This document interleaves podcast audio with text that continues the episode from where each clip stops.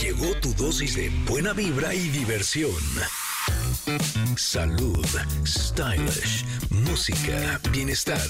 Tenemos todo, pero todo lo que necesitas para estar bien.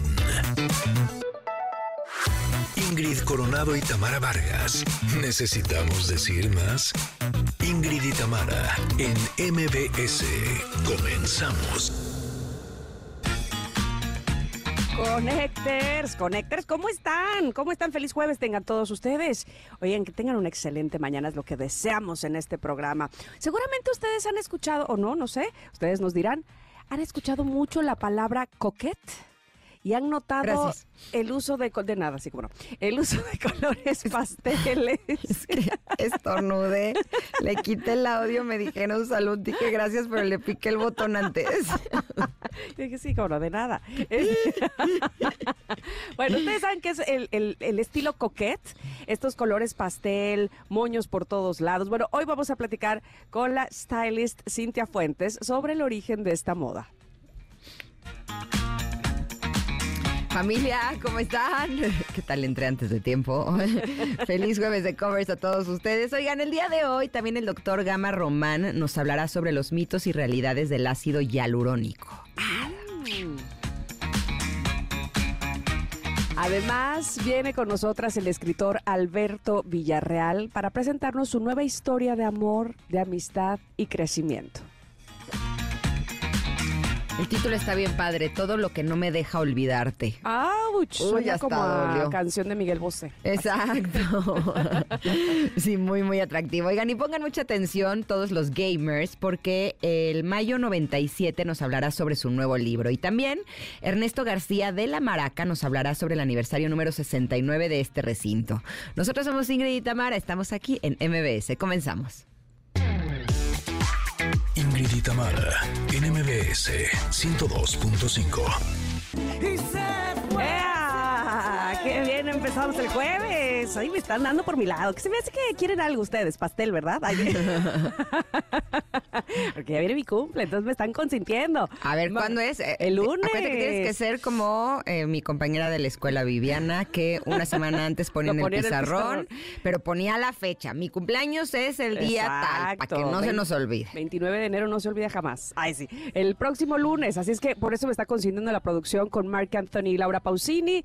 Cantando esta versión de Se Fue, original de Laura Pausini, como conocemos, pero ya saben, esta canción eh, originalmente es una balada y en salsa se oye, pero que como que, como de que no, que la bailo, que sí, que canto y demás. Bueno, pues le- les quedó muy bien. Y esta canción, fíjense que a Laura le, va- le valió varios premios, incluyendo el Festival de Viña del Mar en 1994, y este reconocimiento ayudó a consolidar su presencia en el mercado de habla hispana. Bienvenidos, Connectors, qué gusto saludarles, qué gusto recibirlos este jueves. De verdad que me da tanto gusto saberlos ahí, ya, de que ya va a empezar y que pon- ponle a Ingrid y Tamara. Eso me encanta. Digo, no los estoy oyendo, pero me los imagino. Ay, sí.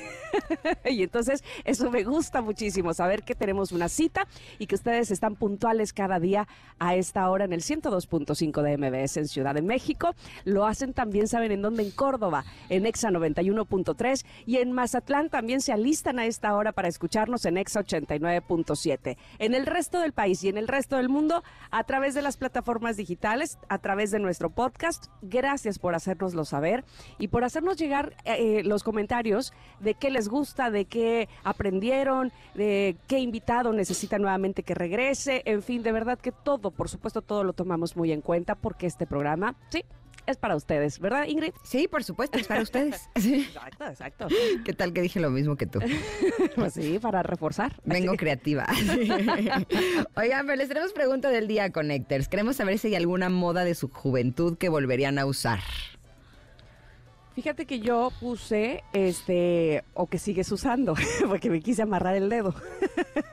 porque yo, de las, la- o sea, del, digamos, la prenda que sigo usando y que usaba desde chavita, pues son los Converse, ya me voy a echar el comercial, pero esos tenis sigo usándolos y me siguen encantando. Y como puse el GIF ahí, son un clásico. Yo creo que no solamente en mi época, desde antes. A mí ¿Tú? también me encantan los Converse. Sí, me gustan mucho. Sí, siento verdad. que tienen toda la onda. Pero además esa es una moda que sí regresó. Sí, que no, como que no se fue, más bien, ¿verdad?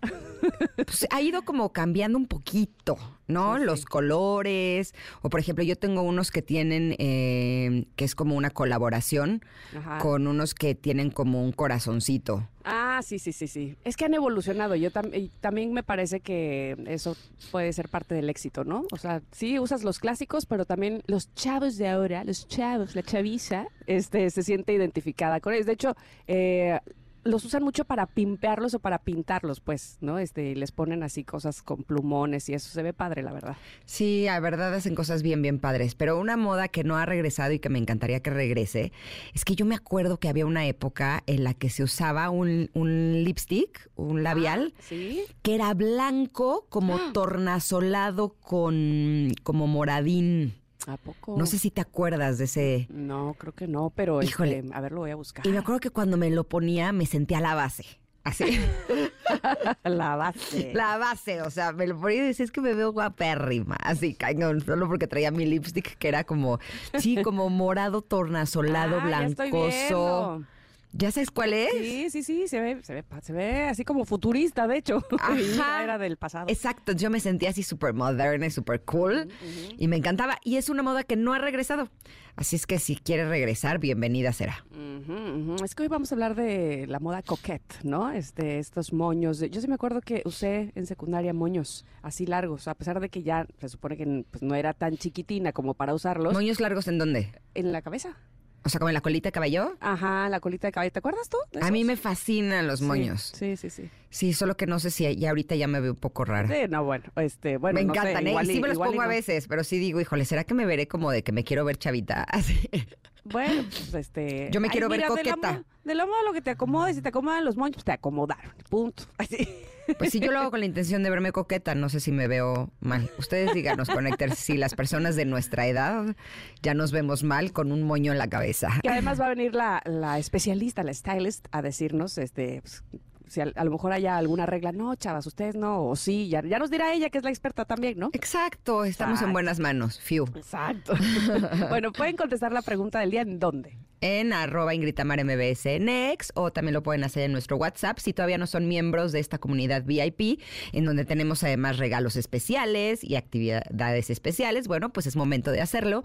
Solamente nos tienen que escribir al 55 78 65 1025 y ya con eso ya son miembros VIP. Listo. Ah, pues qué bien. Oigan, y además, este, justo empezábamos con el jueves de covers, con esta canción de, de Laura Pausini originalmente, pero ahora hecha salsa, versión salsa con Marc Anthony y ella.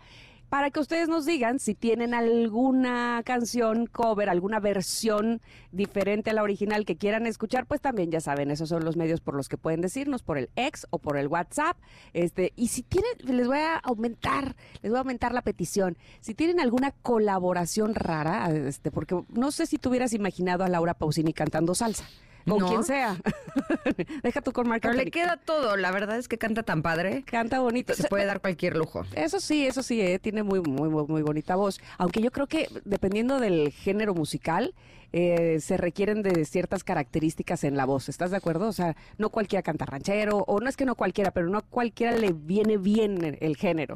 Yo creo que Laura Pausini no le iría bien el ranchero, por ejemplo. Anda. Porque siento que su voz es muy dulce y para el ranchero siento que les queda mejor a las que tienen la voz como más así, ¡ah! como más intensa, ¿no? Ah, Ajá, exacto. Este, también tener voz rockerona es diferente, o, eh, pero luego se hacen estas eh, eh, colaboraciones muy raras y que resultan bien, o que dices, ay, qué buen experimento, no lo hubiera imaginado. Así es que si tienen alguna, o quieren proponer alguna, que digan, ¿cómo no ponen? No sé, una cosa ahí este que uno nunca imaginaría. Díganos, díganos, uno nunca sabe, igual y, y damos la idea y se hace esa colaboración, ¿no? Va, En- va. Órale, pues vamos a ir al, al corte y vamos a regresar, que tenemos comentarote el día de hoy, claro que sí. Aquí en Ingrid y Tamara estamos ya iniciando esta mañana de jueves en MBS 102.5. Es momento de una pausa. Ingrid y Tamara, en MBS 102.5.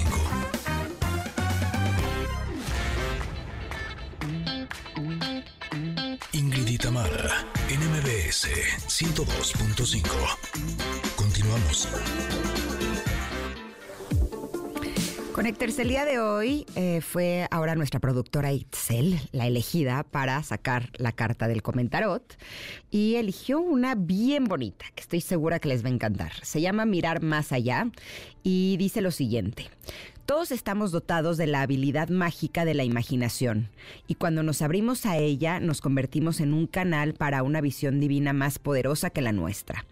Hay dos maneras de ver el mundo y co-crear con él. Una es desde el punto de vista del valor aparente de las cosas. Lo que ves es lo que consigues.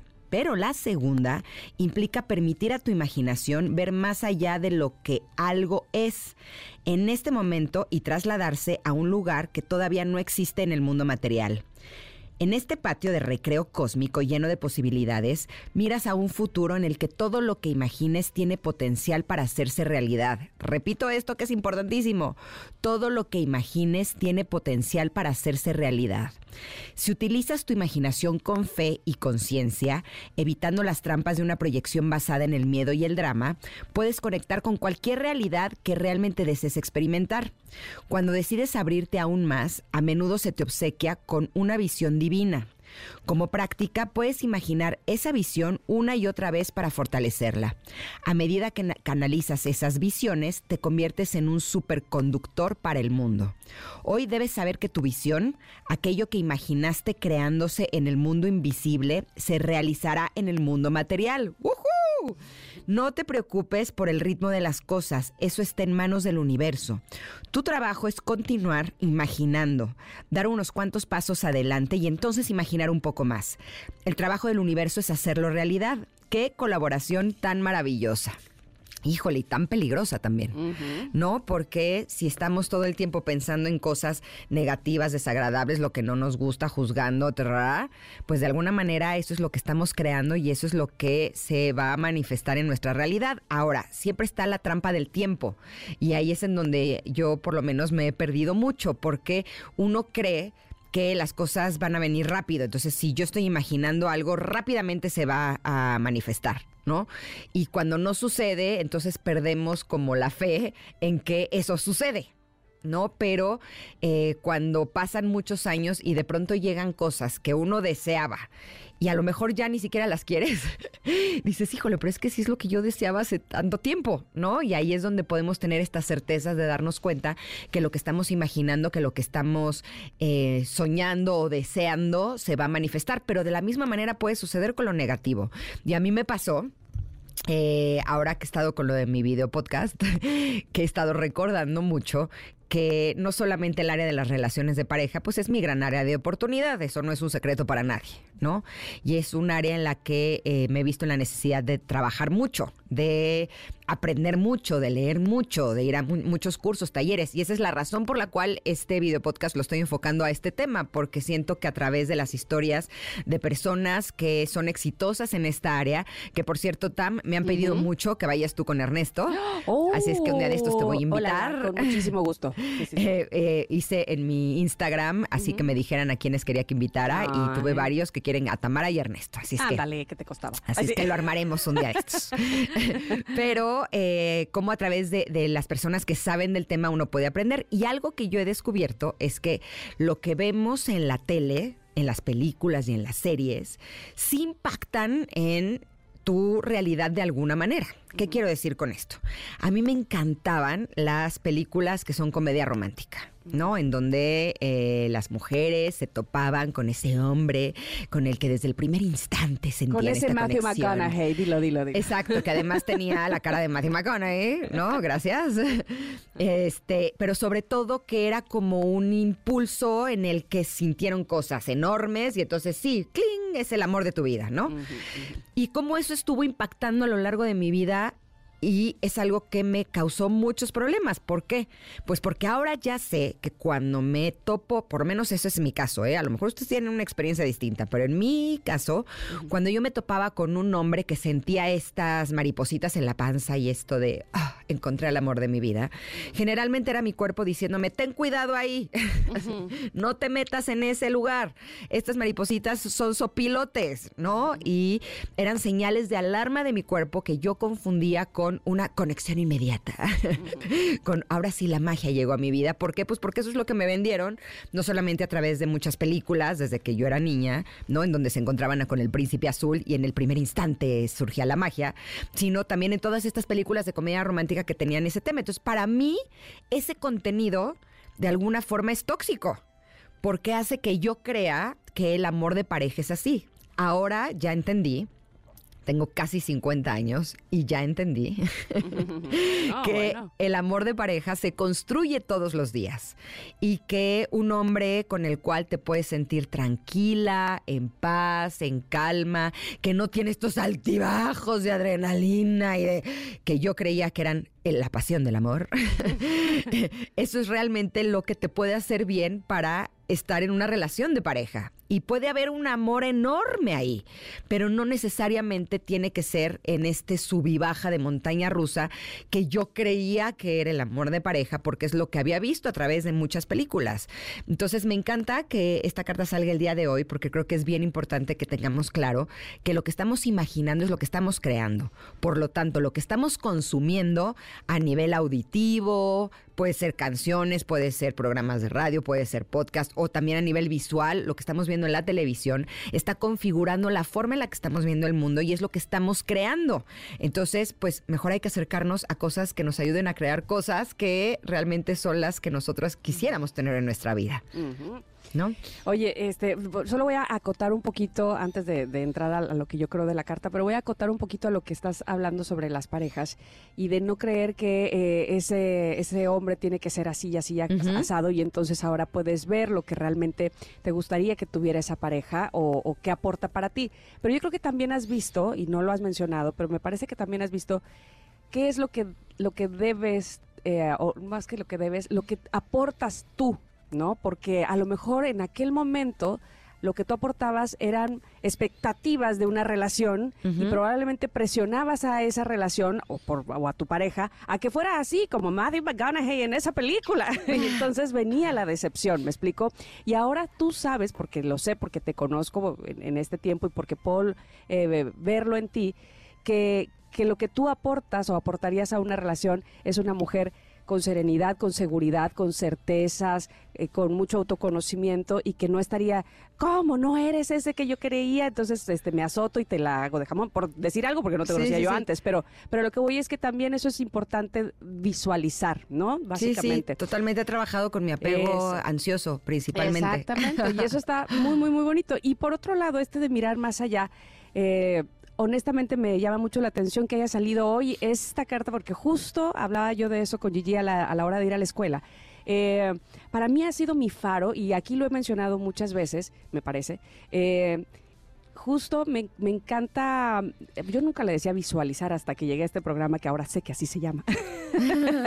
Pero esto de la ensoñación, esto de verme eh, haciendo o llegando a, como al punto donde quiero, lo tengo desde muy chavita, desde muy chiquilla. Eh, y entonces, lejos de en, lo personal, lejos de insistir e insistir e insistir de, de, quiero esto, quiero esto, lo veía como una meta, como yo sé que voy a llegar ahí. Y entonces eso, lo que yo puedo de, como ver como resultado eh, es que me puso más claro el camino. Y cuando pude ver que la meta estaba de frente, la reconocí y dije, sí, esto es lo que quiero. O cuando no la vi de frente, dije, mm, mm, esto no es por donde yo quería ir. Entonces, eso de visualizar, eso de cerrar los ojos y decir, es que es allá donde quiero ir, eh, fue mi faro, fue mi brújula, digámoslo así. Por eso me parece que es importante eh, tenerla, ¿no? y porque además cuando vas hacia ese faro, pues sí, evidentemente no el camino siempre será ni el más corto ni el más tranquilo, pero por lo menos sabes que tienes un punto a donde llegar. Y por eso a mí me ha funcionado muchísimo mirar más allá, como dice esta carta. Me encanta, pero a mí me parece que tú eres buenísima para eso. a ver, No, sí, ya, ya lo te contaré, pero hay, a- ahora en estos días, por eso les puse aquí en el chat, no puedo creer esta coincidencia de esta carta porque Ajá. pues soy un poco escéptica, pero ahora creo, creo que he tenido epifanías. Así, ya me fui muy, muy loca, ¿no? Yo, yo que soy, según esto, la centrada que es que acá, Ajá. este, pero cosas que yo volteo esta casa donde estoy ahora, que yo digo, yo estoy segura que, hoy- que un día yo voy a vivir ahí.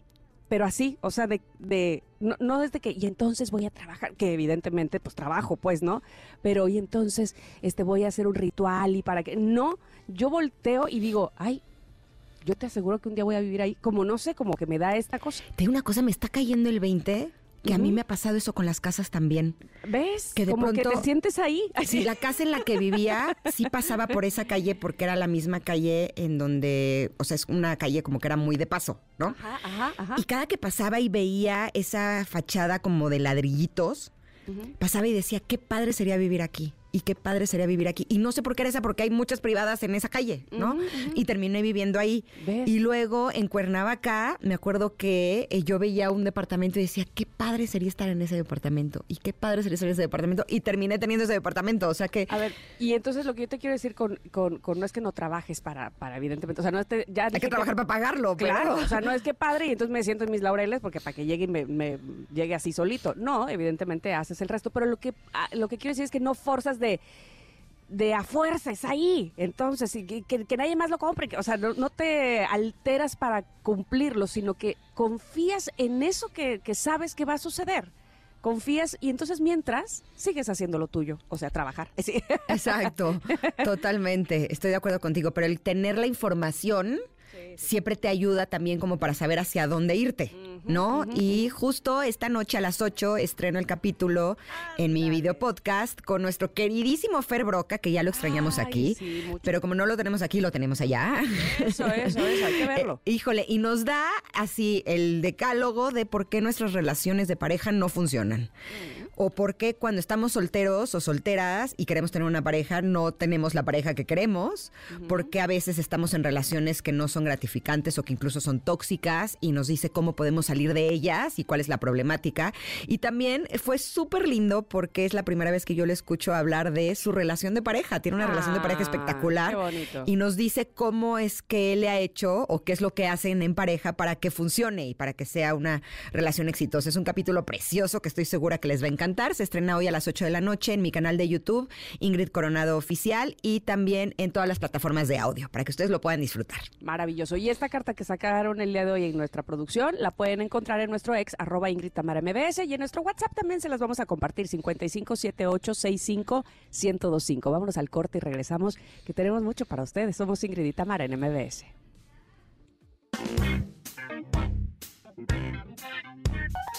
Es momento de una pausa. Ingrid y Tamara, en MBS 102.5.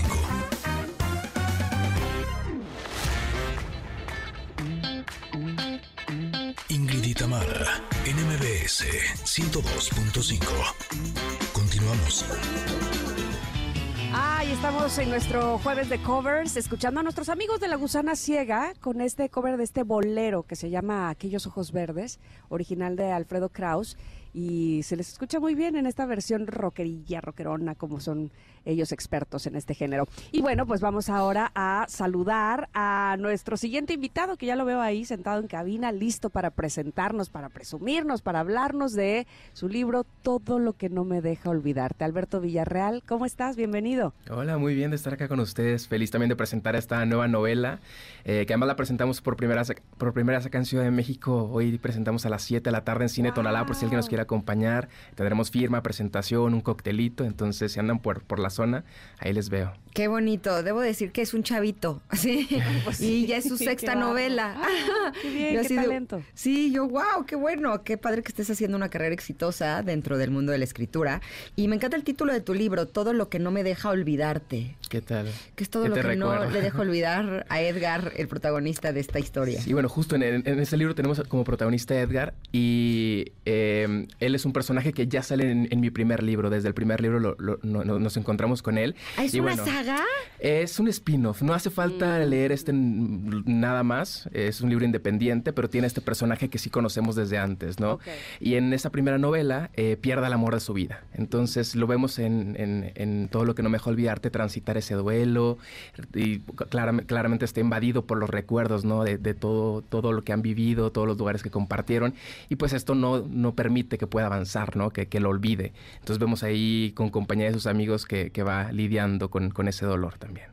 Oh. Puede, escucharse muy triste, pero no está tan triste como, puede ser. Se los aseguro, dice. Yo, yo lo escribí. Oye, justo te iba a preguntar, Alberto. Eh, ¿Esta es una novela romántica? ¿Podrías eh, decir que, que se orilla más hacia eso? Sí, diría que es una novela sobre el amor. Eh, el amor romántico está ahí, pero me parece que se enfoca más en la amistad. Eh, mm. Es un grupo de tres amigos que, han compartido muchas cosas juntos y, acompañan a este protagonista eh, a través de, este dolor, ¿no? Y lo ayudan a salir adelante porque llevaba en, en, esta melancolía durante ocho años. No podía avanzar porque estaba huyendo de ese recuerdo, ¿no? Y los amigos le ayudan a enfrentar eh, enfrentarse a esos sentimientos y un poco a salir adelante, ¿no? Entonces yo, yo, yo diría que es una historia más sobre la amistad que sobre el romance.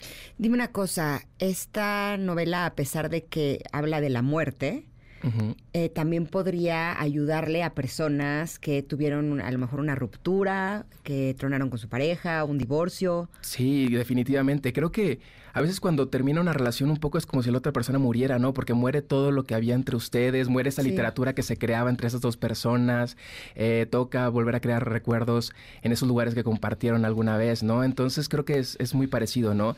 incluso este, este personaje en, el libro, eh, como no se pudo despedir de este gran amor, lo que hace un poco para lidiar con, con, con el recuerdo es iniciar relaciones que están destinadas a fracasar. Eh, de, de, esa manera tener como estos pequeños cierres que de alguna manera logren tener el, el gran cierre, ¿no? Entonces, sí es una historia que habla mucho sobre las rupturas amorosas. A mí me, me no sé, me, da mucha curiosidad el proceso de escribir, es decir, no solamente en un escritor literario, sino también en un autor de música, ¿no? Y entonces pienso, te pone, te, te llega eh, cuando estás escribiendo algo que es triste, te lloras, te, te, conmueves de lo que tú mismo estás eh, creando e imaginando, o te enoja el, el, que está haciendo una injusticia. Eh, ¿qué, sientes por los personajes? ¿Sientes algo por tus personajes? Sí, creo que la empatía está ahí, sobre todo con este personaje que ya conozco desde hace mucho, porque sale también en mi primera novela. Em, hay, una parte del libro, un capítulo muy breve por ahí que que cada vez que lo releía me ponía a llorar, me, llegaba al corazón. Eh, es, una parte que habla sobre como el... Recuerda una de esas rupturas amorosas, ¿no? Y me parece como muy trágico lo triste que es todo y el, el despedirse de los lugares también, ¿no? No solo de las personas, sino de todo eso que compartieron, me parece trágico y, me, ponía muy triste. Eh, sí, casi, casi no sucede, ¿eh? No soy mucho de llorar con los libros, pero ese capítulo en específico sí, sí me destruye. Hace rato en el comentarot hablábamos del poder que tenemos de crear. Y cómo de, si creamos a través de la imaginación, eso se convierte en una realidad. Pero tú tienes la posibilidad de usar tu imaginación para crear realidades en un personaje que se llama Edgar. ¿Qué tanto de eso que tú creas es tuyo y lo pones en tus libros y qué tanto simplemente es eh, algo que está creado solamente en ficción, solamente para tus libros. Sí, que creo que es eh, un poco imposible no, no poner un poco de mí en cada uno de esos libros. Em, y, y, justo estuve pensando estos días qué tanto tiene de mí y creo que lo que más tiene de mí es todo lo que he escrito es una cierta nostalgia. Yo soy una persona bastante nostálgica, siempre estoy pensando en, el pasado y en lo que se compartió en... Y tienes 29 años, o sea... Qué trágico es esto. Eh, entonces creo que mis libros son muy nostálgicos. Tengo un, poemario que habla sobre todas esas relaciones con las que nos cruzamos en la vida, ¿no? Esos amores breves, esas relaciones caóticas, esos amores plenos. Entonces siempre es como mirando hacia atrás. Y, creo que eso es lo que liga a cada uno de los libros, también esa, esa nostalgia. A ver, ya que mencionabas tu edad y, seis novelas, me interesa saber cómo, cómo surge el, o cómo pones la mira en voy a ser escritor. ¿De dónde surge? Siempre me ha gustado escribir y leer, eh, pero yo pensé que eso era algo que iba a suceder más en el futuro. Yo veía a los escritores como estos señores de 50, 60 años eh, en las ferias, en las entrevistas, y nunca había visto a escritores jóvenes, pero eh, llega un momento en el que tengo el corazón roto, la única forma que encuentro de sanar es escribiendo la primera novela, y de ahí ya no paramos, ¿no? Así fue como, como decidí publicar, pero siempre me ha gustado escribir, siempre me ha gustado leer. ¿A los cuántos años empezaste? Eh, a los 18 años empecé con ese primer libro. ¿Pero qué hiciste? ¿Escribiste el libro y luego qué pasó? Sí, bueno. eh, Así, voy a escribir un libro. ¿Y lo escribiste? un poco sí. ¿En serio? Eh, le, Órale, le conté a Planeta que es mi editorial que, que, estaba escribiendo ese libro antes, antes de que lo terminara. Y bueno, claro, toca rebotar con, con mi editor algunas ideas y demás. Pero sí, la, la, primera vez que me propongo, que me propuse a escribir un libro tal cual fue lo que tenemos ahora publicado como ocho lugares que me recuerdan a ti. Eh, entonces salió básicamente porque tenía el corazón roto, ¿no? Y cuando estás así de, destruido, estás inspirado también y todo va fluyendo. Y evidentemente el paso del tiempo, la evolución de ti como persona, eh, te hace en algún momento, pues no digamos juzgar, pero calificar tus libros pasados y decir, mmm, aquí qué ondas, este, me faltaba conocer más de esto, aquí le hubiera puesto, ¿te, te, te hace hacer eso alguna vez? Sí, trato de no leer lo que ya he publicado, eh, porque creo que siempre sucede, ¿no? Que terminamos algo y queremos cambiar muchas cosas, pero... Eh, y he tenido la oportunidad de hacerlo. Por ejemplo, ese primer libro lo reeditamos, cambiamos la portada, agregamos algunas mm. cosas. Pude haber cambiado partes del texto, pero decidí no hacerlo porque me parece que es una representación fiel de lo, de lo que estaba sintiendo y de mi experiencia como escritor hace ocho años que se publicó esa novela, ¿no? Me parecía un poco como traicionar a ese Alberto escritor de, de hace ocho años. Uh -huh, pero es cierto que creo que he aprendido un montón, ¿no? Eh, bueno, hay, hay seis, seis libros publicados ahí eh, y, y, he leído también muchas otras cosas, ¿no? Mis lecturas han cambiado un montón desde que empecé a escribir ahora y creo que justo el, el, el leer este otro tipo de libros te ayuda también a escribir, ¿no? Entonces, uh -huh. sí siento que soy otro tipo de escritor y me hace sentir muy esperanzador. Creo que eh, el, el, ser escritor es algo que con lo que mejoras en el tiempo, ¿no? Hay, hay carreras que, que el, en, el, tiempo es un poco tu enemigo, ¿no? Pienso en cosas como físicas, que a lo mejor a los 40, 50 años ya no puedes ser futbolista, ¿no? Uh -huh. eh, pero el, el, ser escritor creo que justo es esas, esas carreras que, que, que, solo pueden mejorar con el tiempo y eso me hace sentir muy esperanzador de lo que pueda suceder en los próximos libros. Por supuesto, porque entre más años tengas, más experiencias tienes y entonces más matices y e ideas uh -huh. tienes en tu paleta de colores eh, que puedes aplicar dentro de tus libros. A mí lo que me sorprende es que siendo tan joven no tengas tantos colores que poner dentro de estas historias. Es que igual, igual lo que hago todo el tiempo es estar eh, rodeado de libros. O sea, llevo ya como 12 años. También hablo de libros en internet, estoy leyendo todo el tiempo, estoy escribiendo. Entonces, toda, toda mi vida está relacionada a los libros. Claro, eso por supuesto aporta a, para ti, para todos, de hecho, para todos los que leemos, eh, aporta muchas cosas. ¿Qué, ¿Qué, hay de justo de tu alrededor, de tu gente que te rodea? Porque si empezaste a los 18 a hacer un libro y tú veías esos escritores así, este, como decías, pues ya mayores, ¿verdad? ¿Qué te decía la gente a tu alrededor? ¿Qué estás haciendo, Alberto? ¿Escribiendo? ¿Cómo? Vente acá al antro. Digo que no una cosa no limita a la otra, pero no sé si tus amigos lo veían como algo raro. Eh, mira, lo que me gusta escribir es que justo hay muchas libertades, ¿no? De tiempos y de espacios. Puedo estar escribiendo en cualquier lugar, a cualquier hora. Eh, pero mis amigos también son amistades que me regalaron los libros. Muchos de mis amigos también escriben o se dedican de alguna manera a los libros. Entonces, no solo entienden lo que hago, sino que además son una guía, ¿no? Siempre que estoy escribiendo algo, les comparto eh, esos primeros capítulos, esas primeras páginas para saber qué piensan. Entonces, eh, me siento respaldado por ellos, ¿no? Eh, ellos entienden muy bien lo que estoy haciendo y además eh, me guían a través de, del proceso de escritura también. ¿Hay lugares a los que no piensas meterte dentro de tus historias? ¿Temas que no estés dispuesto a tocar o eh, temáticas que no, que no sean lo tuyo? Mm, sí, creo que sí, pero al final del día también soy muy cambiante. Entonces, eh, por ejemplo, yo pensé que solo iba a escribir novela, pero también escribí poesía y luego tengo un libro de cuentos por ahí. Lo que estoy trabajando ahorita mismo es un, es un ensayo. Entonces, sí me gusta probar cosas diferentes. Por ejemplo, no soy muy fan de leer ciencia ficción, pero no sé, quizá en 10 años se me antoje escribir algo relacionado a eso y podría pasar. No, no, no sabemos lo nada. que el duende de la creatividad vaya a hacer contigo, eh, exacto, porque así exacto. es el duende. Sí, es sí, caprichoso. Sí. Entonces, estamos abiertos a lo que suceda. Bueno, y además, si un desamor te llevó a la primer eh, novela, que pues fue de justo una novela romántica y que tenía que ver eh, con parejas y el amor y demás, no sabemos, como bien dicen, este, no sé, la tecnología, dónde te vaya a llevar, este, y tocar otros temas, ¿no? Me, me gusta, en una de esas hasta guionista sales. ¿Qué tal? Me gustaría, ¿eh? eso nunca lo he probado. El, guion también me, también me llama la atención. Bueno, y también me encantaría a lo mejor ver alguno de los libros hechos película, por ejemplo, eso estaría bueno. Uy, qué lindo. Es como mezcla entre entre lo visual y, los libros estaría bueno. Este libro se llama Todo lo que no me deja olvidarte es de Alberto Villarreal, pero no solamente es escritor de libros, sino que también tiene una página en YouTube eh, que es muy exitoso, que se llama Abriendo Libros, donde habla de libros. Tenemos que ir a un corte, son las 10 con 49 minutos, pero me gustaría que al regreso nos hablaras de cuáles son tus recomendaciones de libros de todo lo que leíste en el 2023. ¿Te parece bien? Me parece perfecto. Perfecto, vamos un corte y volvemos con Alberto Villarreal. Somos Ingrid y Tamara, estamos aquí en el 102.5. Regresamos. Es momento de una pausa. Ingrid y en MBS 102.5.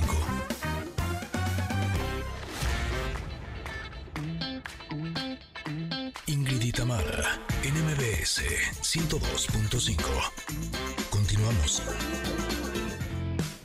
Esta canción que estamos escuchando es Cuando pasa el temblor del el grupo Los Tipitos. Sí, la canción original es de Soda Stereo. Esta canción fue escrita por Gustavo Cerati, líder de esta banda, eh, poco después del devastador terremoto que sacudió la Ciudad de México en 1985. Resulta que esta letra lo que refleja son las emociones y experiencias vividas durante este evento tan terrible, expresando la esperanza de superar las dificultades. Mira, no sabía que nos había dedicado esta canción. Gracias, Gustavo Cerati, donde quiera que estés.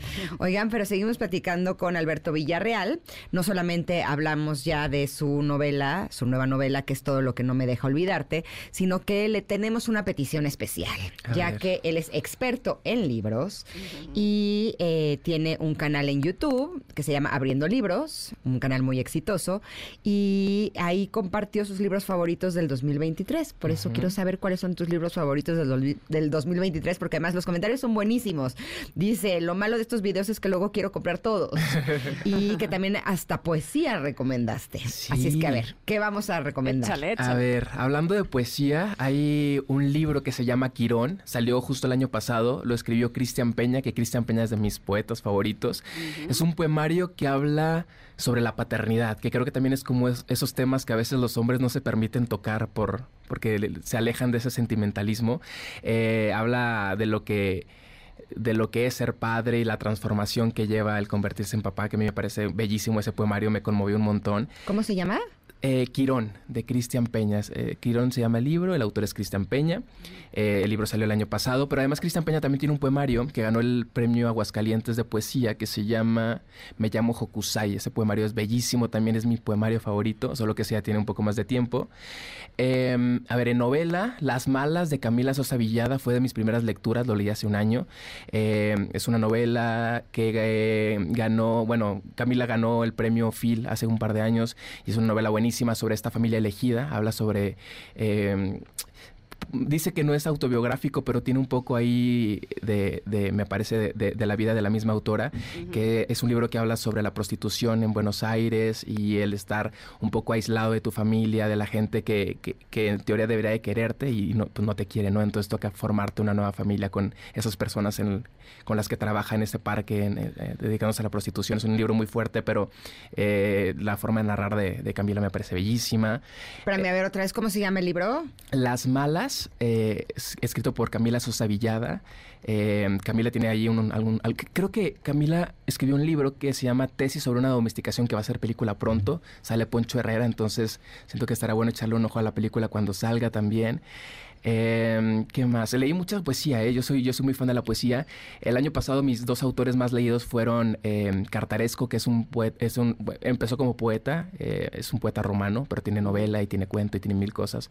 Pero a ver, dime una cosa, en estos poemarios que has estado leyendo, lo que pasa es que yo creía que la poesía eran estas, estos poemas que eh, siempre tienen como la misma estructura, que mide lo mismo cada una de las frases, que riman los versos, ¿no? Que era como muy estructurada hasta que conocí a Rupi Kaur, que es tu compañerita de, editorial.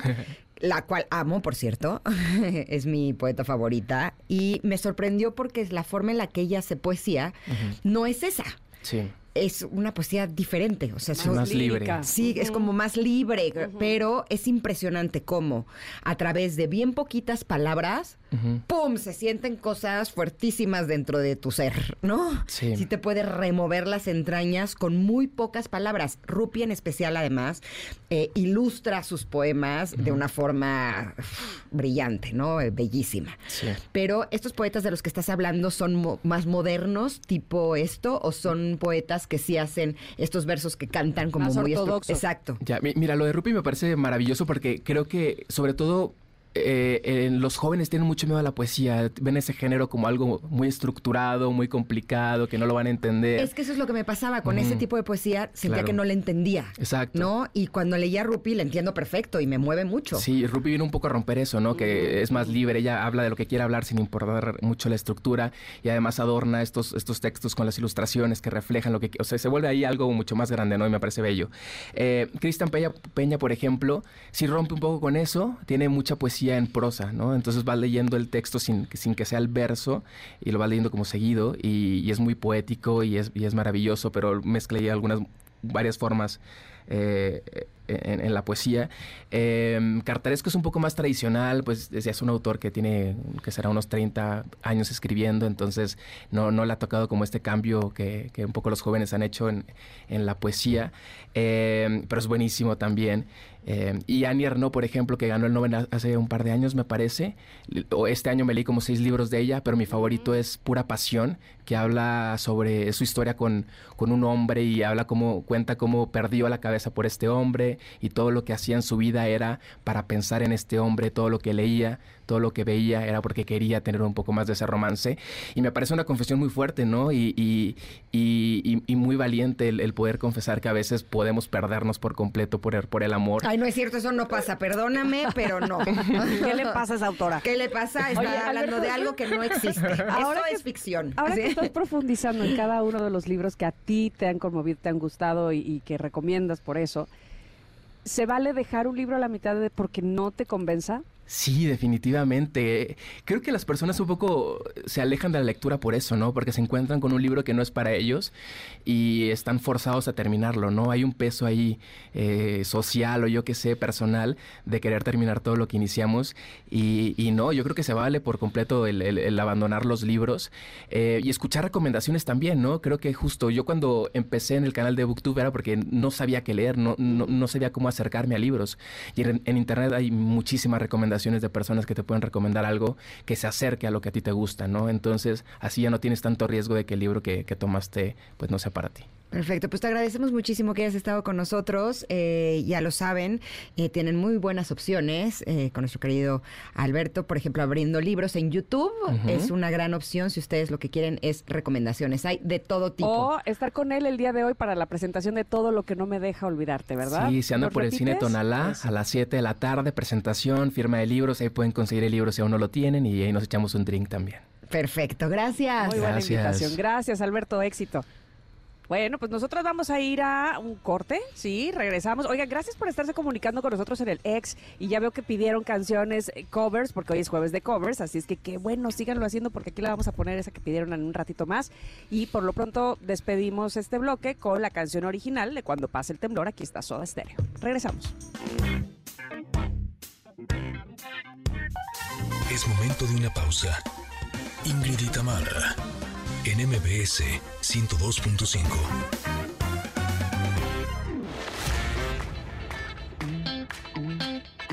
Ingrid y en MBS 102.5. Continuamos. Tamara Vargas, me estás haciendo reír. me estoy escondiendo detrás del micrófono.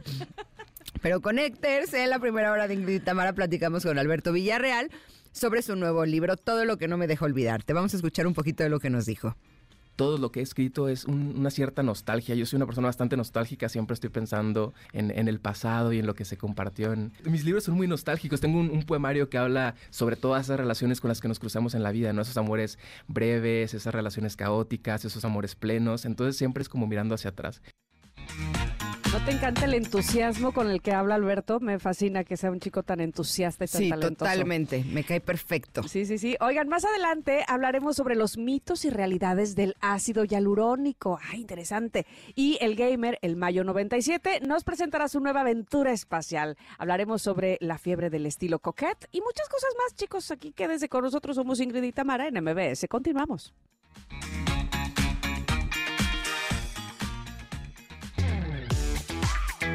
Ingrid y Tamara, en MBS 102.5. Consejos entre connectors en Ingrid y Tamara. No existe nada que me dé ni la mitad de todo lo que tú me das cuando descubres mi mirada. No cambiaría ni loca tu sonrisa por todo el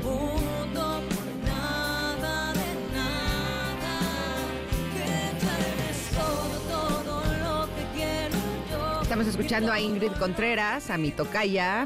Eh, esta canción es original de Marco Di Mauro. Se llama Nada de Nada, pero Ingrid la grabó en el 2022. Y aprovecho para saludar a los que nos sintonizan en el 102.5. Son las 11 con 11 minutos. Es momento de pedir un deseo. ¿Qué van a pedir? ¿Qué van a pedir? Este, también eh, saludo con gusto a Córdoba que nos acompañan en Exa 91.3, a Mazatlán, que nos acompañan en Exa 89.7 y a, por supuesto, que a todos los que están en este momento en el podcast, también gracias por elegirnos. Y llegamos a nuestra sección tan querida que se llama Entre Connectors, donde uno de ustedes nos envió alguna situación que está viviendo y que desea encontrar una solución. Y ustedes, Connectors, ya la están dando. Vamos a escuchar de qué se trata el caso del día de hoy. Hola Connectors, tengo una situación de desamor. Entré a trabajar a un sitio y tiempo después entró a trabajar un chico. Al inicio ni nos pelábamos, pero conforme fue pasando el tiempo me fui enamorando perdidamente de él, por lo que me acerqué y nos empezamos a hablar. En muy pocos meses nos hicimos inseparables y hasta tiene actitudes un poco raras conmigo, ya saben, como si fuéramos pareja. Él dice que no somos novios cuando nos preguntan y eso me hace sufrir, y cada que quiero alejarme regresa o ruega por mi atención. Últimamente ha estado muy alejado y frío conmigo. Yo no sé qué pensar y tampoco sé cómo actuar, ya que es un tanto incómodo porque trabajamos juntos. Híjole, híjole. Hay una cosa que se llama madurez. Ese hombre le falta. Ay, sí. es que eso, honestamente, eso de, este, de contentillo, digámoslo de alguna manera, de hoy sí, qué, qué chula, qué hermosa, que te cariñé, no sé qué, y luego, este, no, ya no te hablo, se me hace de secundaria, vamos, que de, adolescente inmaduro, pues. Entonces, sí, mm, está mostrando nada más este que cuando él quiere, a la hora que él quiere, pues evidentemente no es una persona, me parece a mí, ¿verdad? Eh, que va con pretensiones serias, por lo menos, o que no está, eh, pues, jugando derecho. ¿Tú qué dices? Pues mira, yo lo que digo es que cuando una persona quiere estar contigo, se nota. Claro. Punto final. Y también cuando no quiere estar, se nota. Pero te voy a decir cuál es, qué es lo que pasa, que cuando no quiere estar contigo puede estar mandando mensajes que son así, intermitentes. Y entonces eso nos confunde, porque como a veces sí quiere y a Por eso. veces no, Pero, pero lo claro es que cuando sí quiere, entonces es decir, es si que hay que quiero momentos en, sí, si hay momentos en que no quiere, ahí está. Es que no. Es que cuando hay duda, no hay duda. Exactamente. Eso es lo que tenemos que tener súper claro, pero yo me tardé años enteros en entenderlo. Ahora bien, si le preguntan, este, que ella menciona ahí, cuando le preguntan, él dice que no somos nada, pero, pero luego ahí está rogando de que no me vaya. Entonces, a ver, esta es una persona que es muy acaparador, muy manipulador. Vaya, yo estoy hablando a lo mejor de más y ni siquiera él es así, está confundido realmente, pero entonces probablemente valdría la pena hablar con las cartas sobre la mesa, poner los puntos a las IES y hablarlo directamente, porque si de eso va a depender tu tranquilidad emocional, pues háganlo de una vez, ¿no? Ahora, en mi experiencia, eh, he estado eh, eh, estudiando mucho sobre algo que son términos que yo no los había escuchado antes, que son el- los tipos de apego. ¿No? Eh, principalmente hay dos. O sea, está el apego seguro, que es una persona que creció en un entorno seguro y que es muy seguro. ¿No? Hay otro tipo de apego que es el apego ansioso que justo yo siento que se, eh, se hace más fuerte cuando uno está con una persona o está saliendo con una persona que tiene apego evitativo. El apego ansioso es esto que uno siente cuando la persona con la que está saliendo o tu pareja no está cerca, ¿no? Cuando se aleja, sientes como una ansiedad y una angustia dentro de tu ser muy, muy fuerte porque esa persona se está alejando. Y quienes son intermitentes lo provocan muchísimo. Pero generalmente esos que son intermitentes lo que tienen es apego evitativo. Cuando ellos perciben que tú tienes esta ansiedad porque sientes que se va a ir, y que sientes este hueco en el área del pecho, esa persona más se aleja. Y en el momento en el que tú recuperas tu poder y dices, no, a ver, no, y la que se aleja eres tú, esa persona se acerca. Pero es un cuento de nunca acabar, porque él se aleja, tú te acercas, él se- ¿no? Y entonces es, es, es realmente muy, muy Un tóxico. juego muy des- desgastante. Es un además. juego desgastante, exacto. Entonces yo te diría que cuando una persona quiere estar contigo, es una persona que te da paz, que te da calma, con quien te sientes tranquila. Y eso es lo más valioso que existe en este planeta. De Entonces, eh, si, y además es una, o sea, si estás sintiendo esto, es una muy buena oportunidad de trabajar con tu apego ansioso. Y una de las formas en las que se trabaja el apego ansioso es dejando ir y esperar a que llegue una persona que realmente sí quiere estar contigo. Sí, y luego sucede que eh, habrá personas que consideren que tener una vela prendida este, les dé tranquilidad, ¿no? Y entonces por eso van y vienen, porque cuando sienten además que ya esa vela se les empieza a apagar, en este caso la vela eres tú, Ajá. este, entonces ahí van a, dar- a darle fuego, darle calor, para que se vuelva a prender y entonces sentir nuevamente esa tranquilidad de que no se van a quedar solos. Y te Pero lo digo de todo corazón, no mereces eso. De veras, nadie merece eso porque yo he estado ahí en ese lugar y es horrible, horrible. Te quita la paz. Estás, eh, o sea, yo llegaba a un momento que no podía dormir. Incertidumbre. Lloraba. O sea, es incertidumbre, es innecesaria. Y tienes que tener claro que no es parte del proceso de tener una buena relación de pareja, porque yo creía que sí, yo creía que es el principio y en el principio pues a lo mejor las cosas son así. No es cierto, o sea, desde el principio uno puede ver cuáles son las intenciones del otro y si el otro no quiere estar, tú no puedes hacer absolutamente nada para que quiera. Sí, me parece, insisto, que hablarlo de frente este, va a traer mucha más certeza, certidumbre a tu vida. Y pero eh, nuestros consejos, eh, ahí están, el de Ingrid y el mío. Exacto. Pero los connectors mandaron sus consejos. Mariana dice, amiga, estás en la friend zone o un poco más lejos, en el move on. move on. Eh, o sea, a otra cosa, mariposa. Hazle el respectivo duelo en tu corazón. Mira, que coincide un poco con lo que estamos diciendo nosotras. Exacto, Sandra dice, trabajar en tu autoestima, no hay de otra. Exacto, es recuperar tu poder y darte cuenta que tú no mereces estar en una situación así incierta, ¿no? Y tener clarísimo que eso no va a componerse. Entonces nada más estabas perdiendo el tiempo. Mari dice, aléjate corriendo de él, no importa que trabajen juntos, limita tu relación a solo temas de trabajo. Él, él seguro se acercará a ti con cara de perro atropellado. Mari. Pero no caigas en ese juego o te garantizo terminarás muy lastimada. No vayas a cometer el error de renunciar. Si a él no le gusta que se vaya, él piensa en ti. Él dice que se vaya él, piensa en ti primero y después sigue pensando en ti. Dale, date tu lugar siempre. Sin embargo, Araceli tiene una opinión distinta. Ella dice, habla con él, pregúntale qué siente por ti. Acuérdate, mata más la duda que el desengaño. A veces pensamos que si yo siento algo por esa persona, él me tiene que corresponder igual. Y no, porque él es un ser humano que toma sus decisiones. El amor es elegir libremente y tal vez para él solo seas una buena amiga o tal vez él ya tenga compromiso. Toca el tema con respeto y también tú tienes que estar muy consciente de que a fuerza ni los zapatos entran. Ten la madurez para estar preparada por si te dice que solo te quiere como amiga. No pasa nada, porque el amor no se forza y sigue adelante. Ya llegará la persona indicada. Hay muchos peces en el mar. Ánimo, fortalece tu autoestima. Estamos en pleno siglo XXI. Toma tú la iniciativa con respeto y madurez. Te deseo mucho éxito. Y si no salen las cosas como querías, tómalo como un aprendizaje de vida y sigue adelante, no pasa nada. La vida es muy corta para clavarte con alguien que no está obligado a sentir lo que sientes tú. Te mando un fuerte abrazo. ¡Qué bárbara, Araceli! Sí, ahora te voy a decir una cosa. Yo cuando estuve en esta situación sí hablé con él y la verdad es que me tiraron de a loca. O sea ¿Por qué? que, eh, pues porque... Ah, ¿Él te, te tiró de loca? Sí, sí. O sea, como incluso Pues, hasta... ot- otra razón para decirle bye. Sí, o sea, pero como que creía que incluso el yo decir, oye, ¿qué onda? ¿Qué está pasando? Era que yo era una intensa, ¿no? Y entonces en ese momento es en el que me di cuenta que no íbamos a entendernos. Entonces, Claro. hablar con él te podría servir hasta para darte cuenta que no te vas a entender. Exacto, focos rojos ahí, banderas rojas. No, o simplemente alejarte también es una, una buena opción. Candelaria dice, el hablar y no suponer es lo correcto.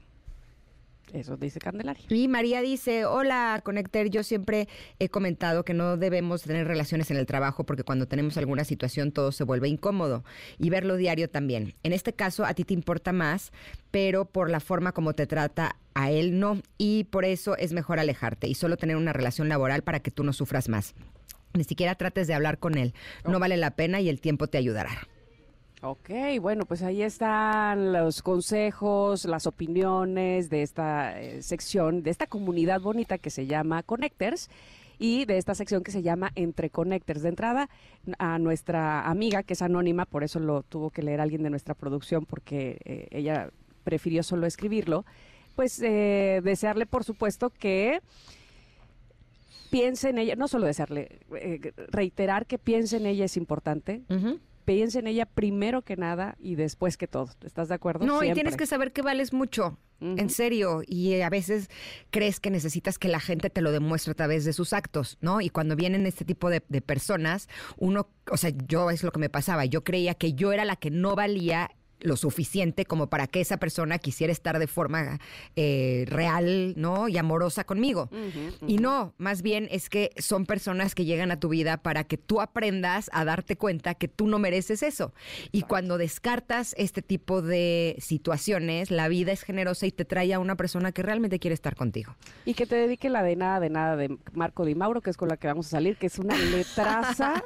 de verdad, ¿qué, qué será? Denme razón de Marco Di Mauro. Oigan, ¿dónde anda señor? Exacto. Este, porque esta letra es muy romántica y muy bonita. Entonces, cuando te dedique esto que dice, no existe nada que me dé ni la mitad de todo lo que tú me das cuando descubres mi mirada, no cambiaría ni loco tu sonrisa por todo el mundo, por nada de nada, que ya eres todo, todo lo que quiero yo y todo lo que pido a Dios y te esperaría aquí con paciencia. No cambiaría ni un minuto tu presencia por todo el mundo, por nada de nada. Exactamente. Eso es lo que tú mereces.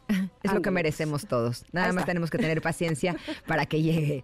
Vamos a ir un corte, pero volvemos. Somos Ingrid y Tamara, estamos aquí en el 102.5. Regresamos. Es momento de una pausa. Ingrid y Tamara, en MBS 102.5.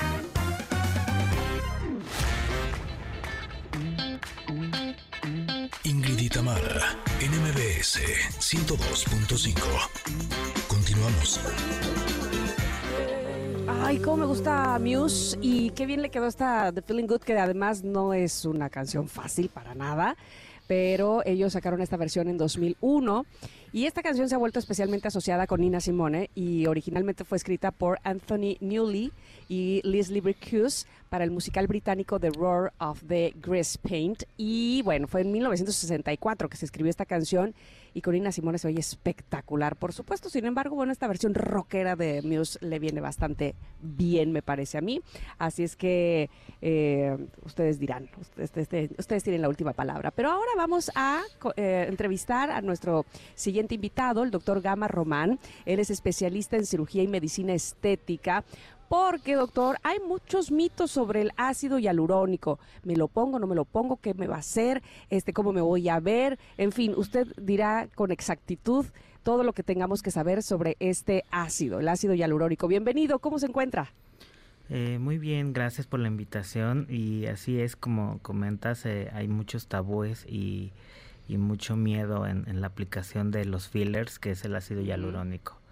Sí, en todas sus modalidades, ya que pues en los años 2000 más o menos eh, hubo una controversia con, con la aplicación del polímero y de ahí se desató toda esta pues pues miedo y satanización de, de estos productos que la verdad son muy nobles, muy seguros y, y muy buenos. Ayer me llegó un video eh, de Maribel Guardia que estaba con un cirujano en donde le estaban poniendo ácido hialurónico, pero pues yo pensaba que se ponía en la cara. Y sí, se puso en la cara, pero le ponían en las rodillas, le ponían incluso en las manos. Me impacté. O sea, ¿en qué lugares se puede poner esto? ¿Y cuál es el efecto que tiene? Eh, Así es, el ácido hialurónico pues es un componente de nuestro cuerpo que se va perdiendo cuando uno empie- empieza a envejecer. Empezamos a envejecer a los 21 años. Entonces, desde los Mm, 21 ay, años sí. incluso Uy, hace Ya tanto. ven, para que no me digan las de 21. Ay, sí. ya se, ya se pueden aplicar estas terapias y se puede aplicar en, en rodilla como uso de, de rehabilitación para cuando se va perdiendo la movilidad en las articulaciones. Solamente en rodilla está permitido ahorita. En las manos para hidratarlas, el ácido hialurónico es un es un componente que va a traer agua, hidratación. Por eso cuando es- empezamos a envejecer, incluso si nos cuidamos la cara, siempre en las manos se nota la edad. Entonces ahí es donde se aplica este, este, ya sea el reticulado que es para hacer efecto relleno o el no reticulado que es para efecto hidratación. En el cuello, doctor, perdóneme, ya le En el cuello, en el escote también se puede aplicar por el no reticulado, que este va a ayudar a la hidratación, a las líneas finas y no tanto como un, relleno porque puede causar algunas protuberancias y el cuello es una zona muy delicada. Ok, ¿y cómo sabemos que cuánta cantidad habría que ponernos? Esto lo dejamos a consideración del especialista. Eh, ¿Cómo es que, cómo deberíamos de vernos? Sobre todo con el que es reticular, decía usted, ¿verdad? Sí, fíjate que hay una tendencia de hace un par de años que se llama full face, donde se pueden aplicar hasta 17 jeringuillas en el rostro. ¿Esto de qué va a depender? Pues del gusto del paciente. Eh, en la valoración podemos podemos de- de- decir un alcance, una expectativa. Yo no soy tan partidario, ya que aunque sí es un es un es un producto degradable, eh, va quedando a veces el punto uno por ciento del residuo. Por eso el- el, eh, dicen, eh, ah, el pómulo está muy prominente, pero no es que esté prominente, sino han usado tanto ácido hialurónico a lo largo de los años Mm. que se va quedando el punto 0,1% ahí Mm. como fibrosis, o sea, va quedando una cicatriz interna y se va haciendo como duro. Eso es la fibrosis, es, es una acumulación ahí de tejido, de tejido que, que va a aparecer en consecuencia, porque al final es un producto externo al cuerpo y es un, un producto, es un tema como de defensas y va quedando el punto 01. Entonces un full face nosotros lo realizamos de 5 a 7 jeringuillas con muy buen resultado, muy seguro, dura 11 meses y puedes volver, eh, la regresión del producto va a volver tu cara a su normalidad a los 11 meses. Y entonces, ¿qué tanto es tantito? Porque, o sea, que cada cuánto es lo que está bien utilizar este tipo de tratamientos para que no haya esta acumulación del 0.1% y no haya fibrosis, de manera que sí queden como esas bolas que se ven pues bastante Eh, feas. Yo recomiendo siempre pues el no, no abusar. ¿Qué es no abusar? Y, com- y combinar. Eh, en el tema de la medicina estética es bien complejo porque tú como especialista le sugieres, ¿no? Pero hoy en día eh, simplemente una rinomodelación, tú la, la sugieres una cosa armoniosa, algo que se vea un cambio delicado, pero a veces la quieren muy levantada o, quieren un, un mentón muy, muy pronunciado. Entonces ya en un mentón te puedes gastar hasta tres jeringuillas. Yo siempre recomiendo ir, ir despacio. Yo les digo, esto es como las escaleras. Prefiero ir subiendo escalón por escalón. Así subes cuatro, es muy difícil regresarte. ¿No? Entonces es ir subiendo escalón por escalón para que vayas viendo. Regularmente cuando es la primera vez yo recomiendo siempre aplicar la toxina botulínica primero y ver el resultado en una semana y ya decidir si ocupamos el ácido hialurónico. O sea, ya lo que haga falta, nada más. Exactamente, y distribuirlo. A veces una jeringa es suficiente, solamente que hay que saber bien las técnicas, hay que acudir pues con, un, con una persona que sea verdaderamente especialista y sepa, eh, no es la cantidad, sino, sino las zonas, el, el, el saber exactamente la anatomía y decir aquí va el punto específico. ¿No? Porque si no volvemos a lo mismo, eh, puedes llegar y, y, por, y, y, por venderte un especialista te puede vender 10 jeringuillas, ¿no? Pero pues al rato eh, pasan los días, pasa el tiempo, te vas, vas a estar amaneciendo inflamada, reteniendo mucho líquido. Si vas de fiesta, al otro día amaneces con hasta con ojera, eh, bolsa en, eh, de por debajo del ojo, porque les repito, es muy hidrosoluble, o sea, es muy afina al agua. Entonces todo lo que lo que sea el líquido lo va a estar absorbiendo el, ácido hialurónico y te vas a ver más, pues las zonas más gorditas, para que me entiendan. Eh, decía hace un rato que a partir de los 21 uno, entre comillas, o no sé si es literal, empieza uno a envejecer, pero ¿Usted recomienda que desde esa edad se empiece uno a aplicar el ácido hialurónico o no? ¿O dejarlo para más tarde? Lo, lo pregunto porque de repente hay, quienes dicen, es que mientras más temprano comiences con tu cuidado y con los fillers es mejor porque así no vas, eh, como decían, este no es lo mismo eh, desarrugar una camisa toda hecha bolas a prevenir que se arruga así, ¿no? Entonces, ¿qué se hace? ¿Sí se hace desde, desde ese momento o tiene uno que esperar hasta que ya sea necesario totalmente? Pues mira, nosotros hemos aplicado desde los 15 años, una vez que en el caso de las mujeres, las chicas tienen su periodo, a partir de ahí las chicas dejan de crecer. Entonces ya no tenemos ninguna complicación porque los cartílagos ya, ya dejan de crecer. Entonces una vez que, que, que una chica ya tuvo su primer periodo, ya le aplicamos ácido hialurónico. La toxina botulínica la recomiendo a partir de los 25 y el protector solar a partir de los 21 el mayor antioxidante, el mayor, el mayor, eh, ahora sí que aliado antienvejecimiento va a ser el protector. Si tú lo empiezas a usar a los 20 años, vas a llegar a los 60, 65 sin ninguna línea, sin tener que acudir a ninguno de estos tratamientos. Dejar la toxina como un, pues, una salida de, de emergencia y decir, ¿sabes qué? Me hago un baby botox, tal vez un baby botox son menos puntos, más suave, más natural y sin tener que, pues a veces quedar eh, sin expresión, porque a veces también abusamos de, de, de este producto y no es que paralice, pero relaja demasiado la, el rostro que no se puede ya hacer mucha gesticulación, ¿no? Ahora, ¿quién no debe de usar ácido, ácido hialurónico?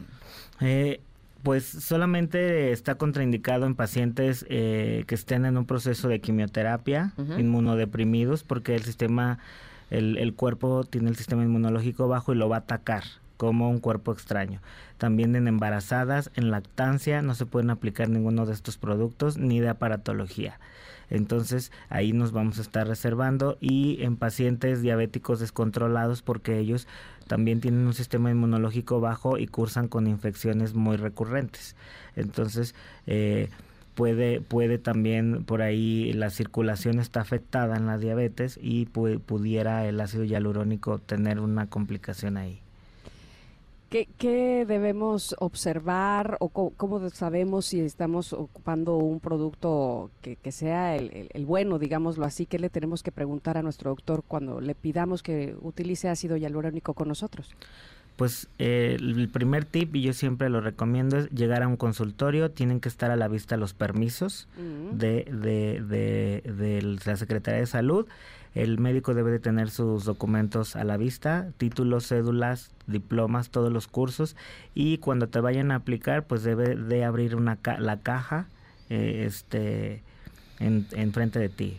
Toda la caja debe de, de, abrirla y enseñarte la aguja de que está completamente nuevo el material y con eso vas a tener una seguridad de que estamos aplicando algo algo correcto. ¿En qué va a variar el tipo de producto? En los costos. Hay hay hay costos más más económicos y costos más altos y ahí va a depender de, de, también la reticulación del ácido. No es lo mismo un ácido del mentón que un ácido para los labios, ¿no? Mm. Entonces así, pero esos esos datos, si al principio fallan, ya estás corriendo un riesgo. ¿Es costoso este tratamiento? Pues varía de desde los 4 mil pesos hasta los 25, 30 mil pesos en un full face. Depende del número de jeringuillas y de la marca de, de, del, del ácido hialurónico o de la reticulación, ¿no? Pero pues eh, hoy en día hay muchas, a veces eh, lanzan ofertas o este tipo de cuestiones, solamente hay que eh, preguntar todo, qué marca es, qué reticulación y acudir a una valoración, eso es lo mm. principal, ¿no? Para que eh, todas las dudas se disipen. Claro. De repente en internet vemos cosas muy malas, pero no todo es malo, ¿no? Simplemente hay que ir con una, una especialista, no aplicárselo en estéticas, en, este, en donde pongan uñas, donde pongan pestañas, uh -huh. porque son lugares no adecuados, ¿no? Para, para realizar todo lo que sea médico, todo lo que sea aguja, es una, al final es, es una invasión y tienen que tener todos los permisos correspondientes y los cuidados. Yo creo que lo que más temor nos puede dar es que que no sea reversible, que algo salga mal y que digas, y ahora ya me quedé así para siempre, ¿no? Este, yo creo que ese es lo- eh, eh, el temor con el que uno podría, pu- pudiera ir a, a ponerse pues fillers o cualquier eh, inyectable, como bien dice, pero hace rato mencionaba que se quedan un porcentaje mínimo de partículas de, del ácido hialurónico cada vez que se lo ponen. ¿Hay alguna manera de que no quede o de que estos residuos no nos afecten? Pues nosotros recomendamos eh, la radiofrecuencia es el principal, ahora sí que antídoto en contra del, ácido hialurónico. La radiofrecuencia va a hacer que, que, pues prácticamente se derrita, se vaya y se vaya drenando. Eh, o darle el espacio correspondiente, como yo les decía, usar una dos jeringuillas, eh, eh, darle, son 10 meses el, el, el efecto, dejar esos dos meses como de descanso y volverlo a reaplicar. Hay que dejar que el cuerpo respire un poco, que el cuerpo se desintoxique, que el cuerpo drene y pues también eh, hacerse, así como hay drenaje linfático corporal, también hay facial. Entonces se pueden hacer haciendo sus faciales con mascarillas y con un drenajito linfático para que vayamos sacando toda esa ese residuo que pudiera ahí quedar. Ahora sí, pues si no nos gustó, ¿se pueden bajar los cuatro escalones que subimos o no? Sí, ¿Hay algo que hacer? Hay, hay un antídoto que se llama hialuronidasa, es una enzima que va a desintegrar este producto. Por eso les decía yo que es muy noble siempre y cuando lo aplique una persona capacitada. Claro. Eh, aplicas el antídoto y en dos días está el problema resuelto. Perfecto. Sin mayor problema. Doctor, algo que nos haya faltado preguntar sobre el ácido hialurónico y que sea importante que nuestras connectors escuchen.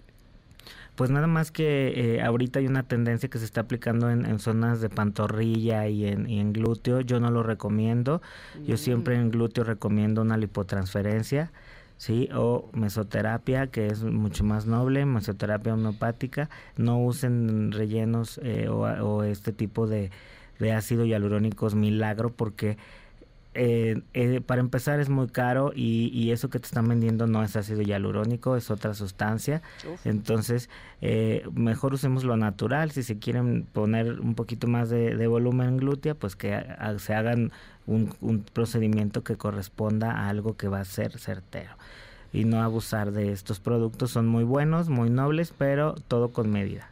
Perfecto, doctor. ¿Dónde lo podemos encontrar si nuestros conectores quisieran pues ponerse ácido hialurónico? Est- Estamos aquí en la colonia Anzures, en Cantón número 9, en el interior 205. Ahí atiende un servidor.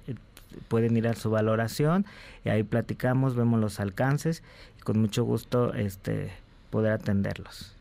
Perfecto. Muchísimas gracias, doctor Gama Román, especialista en cirugía y medicina estética, por estar con nosotros. Gracias. Gracias. Vamos a ir a un corte, Connectors. Quédense, porque todavía tenemos mucho para ustedes. Aquí en el 102.5 estamos Ingrid y Tamara. Es momento de una pausa. Ingrid y Tamara, en MBS 102.5.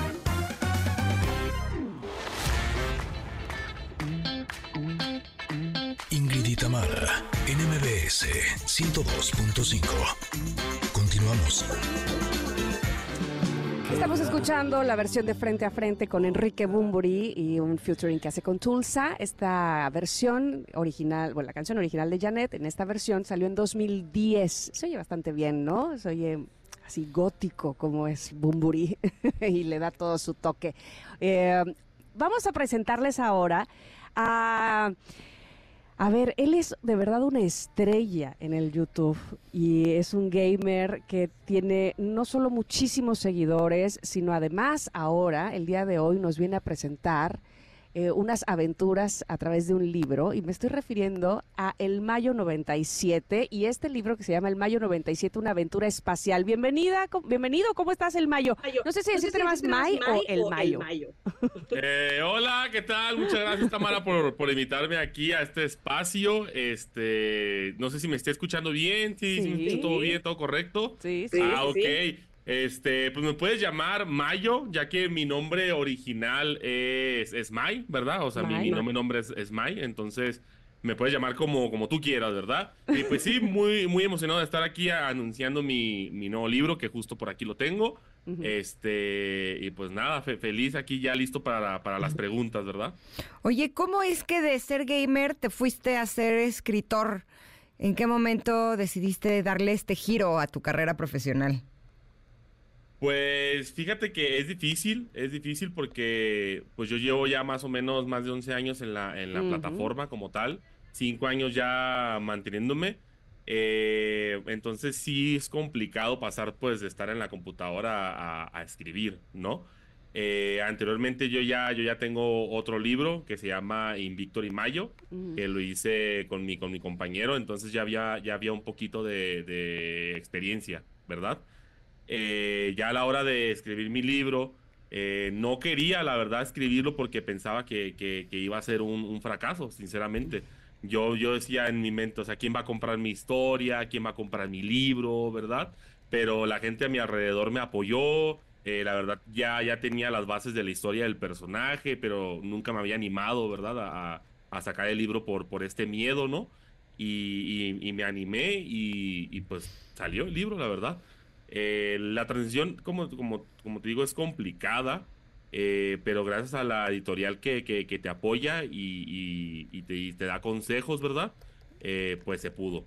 Entonces, si no hubiera sido por la editorial, pues, no, hombre, estuviera súper perdido, ¿no? más difícil. Oye, pero te voy a decir una cosa, May, el, tú ya eras eh, muy conocido a partir de precisamente la plataforma de YouTube y tenías muchos seguidores por tus videojuegos, por, por, eh, porque te veían jugar y demás. Entonces, uno podría pensar que, bueno, pues ahí tienes un nicho de personas que te siguen y que a lo mejor, no a lo mejor, que fácilmente podrían irse contigo a leer tus aventuras.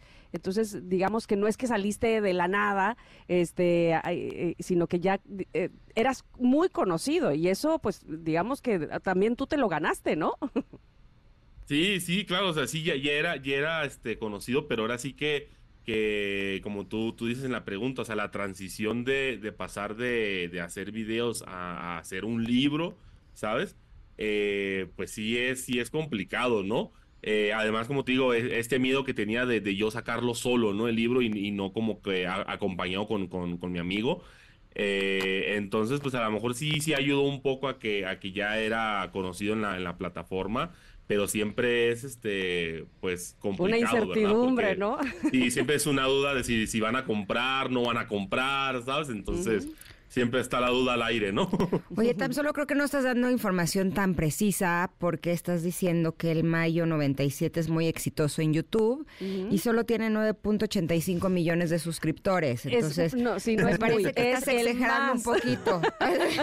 es de los más, qué cosa con eso. es- Pero además, este, no sé, Ingrid, te voy a preguntar a ti, este, evidentemente sobre él o sobre este fenómeno. ¿A ti no te sorprende eh, precisamente estos chicos la habilidad, obviamente, que tienen en los videojuegos, pero cómo eh, eh, en, su generación ha sido una explosión en realidad de, de aprovechar eso que les gusta tanto, que es jugar los videojuegos y, y hacerlo tan público y, y- y utilizar la plataforma a su favor? ¿Estás de acuerdo? Yo te voy a decir qué es lo que para mí es más sorprendente. Eh, ustedes saben que yo tengo un hijo de 25 años. Cuando él era más chiquito y jugaba videojuegos, siempre era la pelea porque quería que jugara menos videojuegos. ¿No? Y siempre era, pero es que estás ahí Sí. perdiendo el tiempo, pero es que eso no te hace bien, no sé qué. Y ahora que me entero lo que ganan los gamers y lo bien que les va, digo, híjole, ¿será ¿No que te reclama? ¿Será que estuve derrumbando a una futura estrella? Por mis ideas de que eso no es eh, bueno. O sea, la pregunta es cómo te dejaron a ti o desde qué edad empezaste a hacerlo y si eh, desde el principio imaginaste que esto podría ser eh, no solamente un gran negocio, sino una, sino una carrera enorme que te podría llevar a otro tipo de eh, propuestas como en este caso tu libro. Eh, sí, justamente, mira, yo tengo 26 años, casi la edad de tu, de tu hijo. Híjole. Entonces, mi mamá era muy, muy, muy parecida a lo que tú estás mencionando, ¿no? Eh, me decía, eh, oye, pero tú qué estás haciendo hablando solo en la pantalla, ¿no? Ay, la Eh, ¿qué, qué, qué estás haciendo jugando mucho tiempo? O sea, cosas de esas sí me las decía mi, mi, mi mamá. Y estamos hablando que en ese entonces, pues no era tan conocido el, el- el término de, de- de YouTube, ¿no? No O sea, existían los gamers lo- como tal. Exactamente, o sea, no, no, no existía todo Fuiste este mundo de los youtubers, de los streamers, o sea, todo esto no había, ¿verdad? No había. Entonces, claro, para una madre o para un padre, pues era, Desconocido era algo súper desconocido, ¿no? Era la oda de Eh, la pero- inutilidad. Así.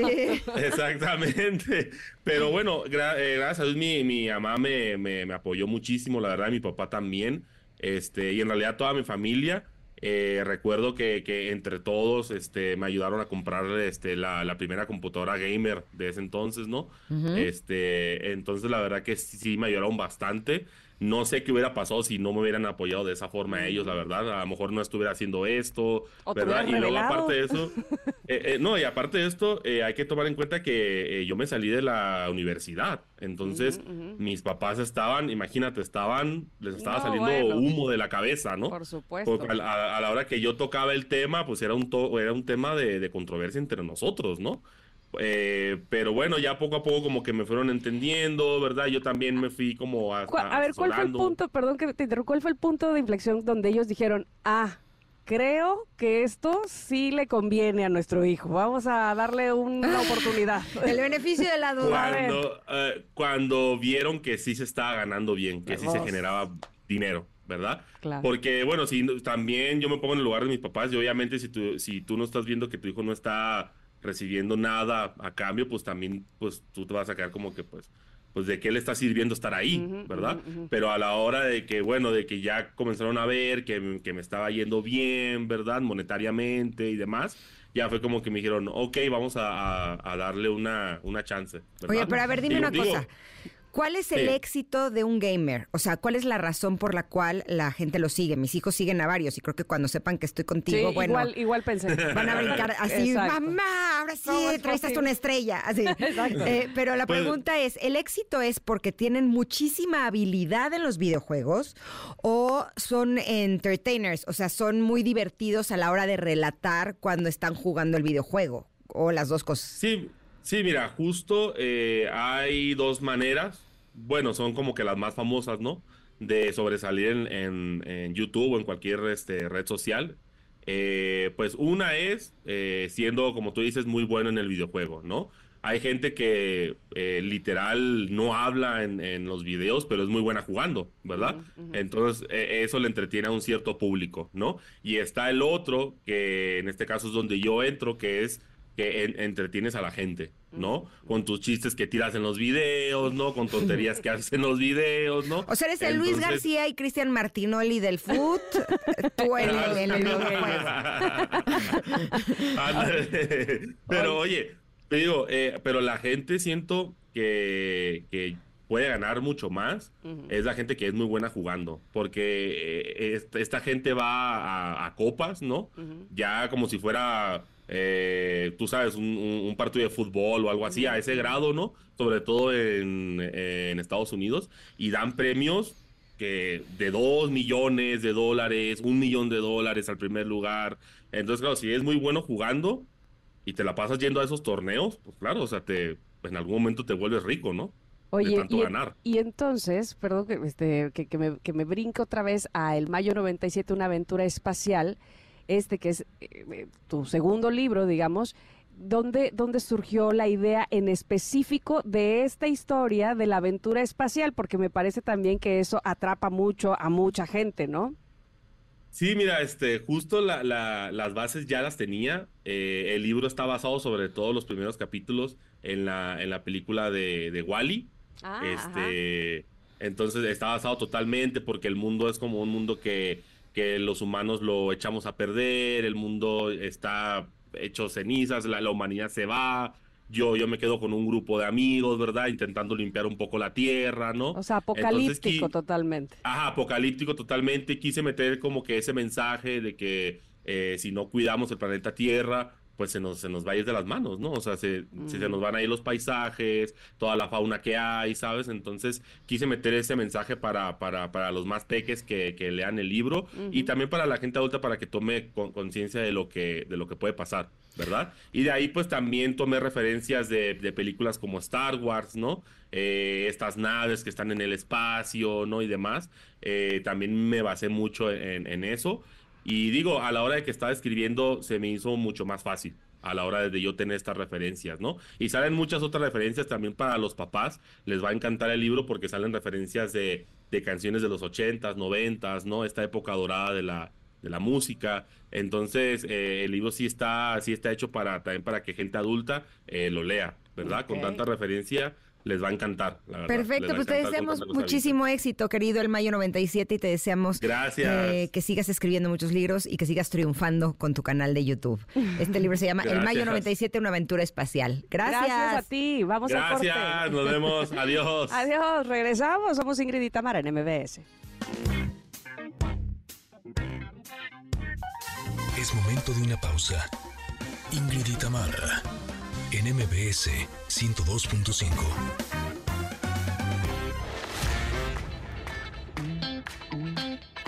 Ingrid y Tamara, en MBS 102.5. Continuamos. Que nos va a hablar del 69 aniversario justo de este centro de espectáculos. ¿Cómo estás, Ernesto? Bienvenido. Ay, muchas gracias, gracias por la invitación, nervioso. Te ves más joven, ¿eh? Así. 79. sí, soy tragaños. No, fíjate que el, el- el salón lo, lo- lo tenía mi abuelo y él falleció hace un año. Ay, justamente, ¿qué, qué crees que justamente estaba, este, cuando estábamos viendo lo del 69 aniversario, él falleció un día antes No me digas. de que fuera el 68. Sí, o sea, como, como, como mucha coincidencia. Pues cerró el ciclo, dijo, a ver, aquí se los entrego, ¿verdad? Este, Ahí se cargó el changarro ustedes, cargo el changarro. que les vaya bien, algo, algo así. Bueno, ya, ya en junio tiene tres años que yo tomé el, el control del salón Ok.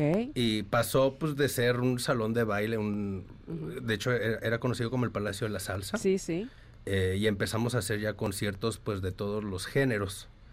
Eh, por ejemplo, este sábado vienen los Amigos Invisibles que están, Ah, están sí, todos invitados. Gracias. Eh, estaba contando ahorita en el, en el corte a, a Ingrid que la semana que entra, el, el viernes y sábado, va a la única internacional sonora Oh, de, de Toño y, de- y de Arturo, el señor Arturo. Y vienen invitados, viene Kika Edgar, Lidia Ávila, este, Manela Parra. Fíjate que el viernes estamos Juan haciendo- Solo. Juan Solo. Y el viernes estamos haciendo con, con- con cantantes de rock. Viene Daniel de la Gusana Ciega, el cantante de la Cuca, el cantante de la Lupita. Este. Y va a estar padre, va a estar padre. eh, pero pues sí, son 69 años que estamos haciendo ya como, como salón.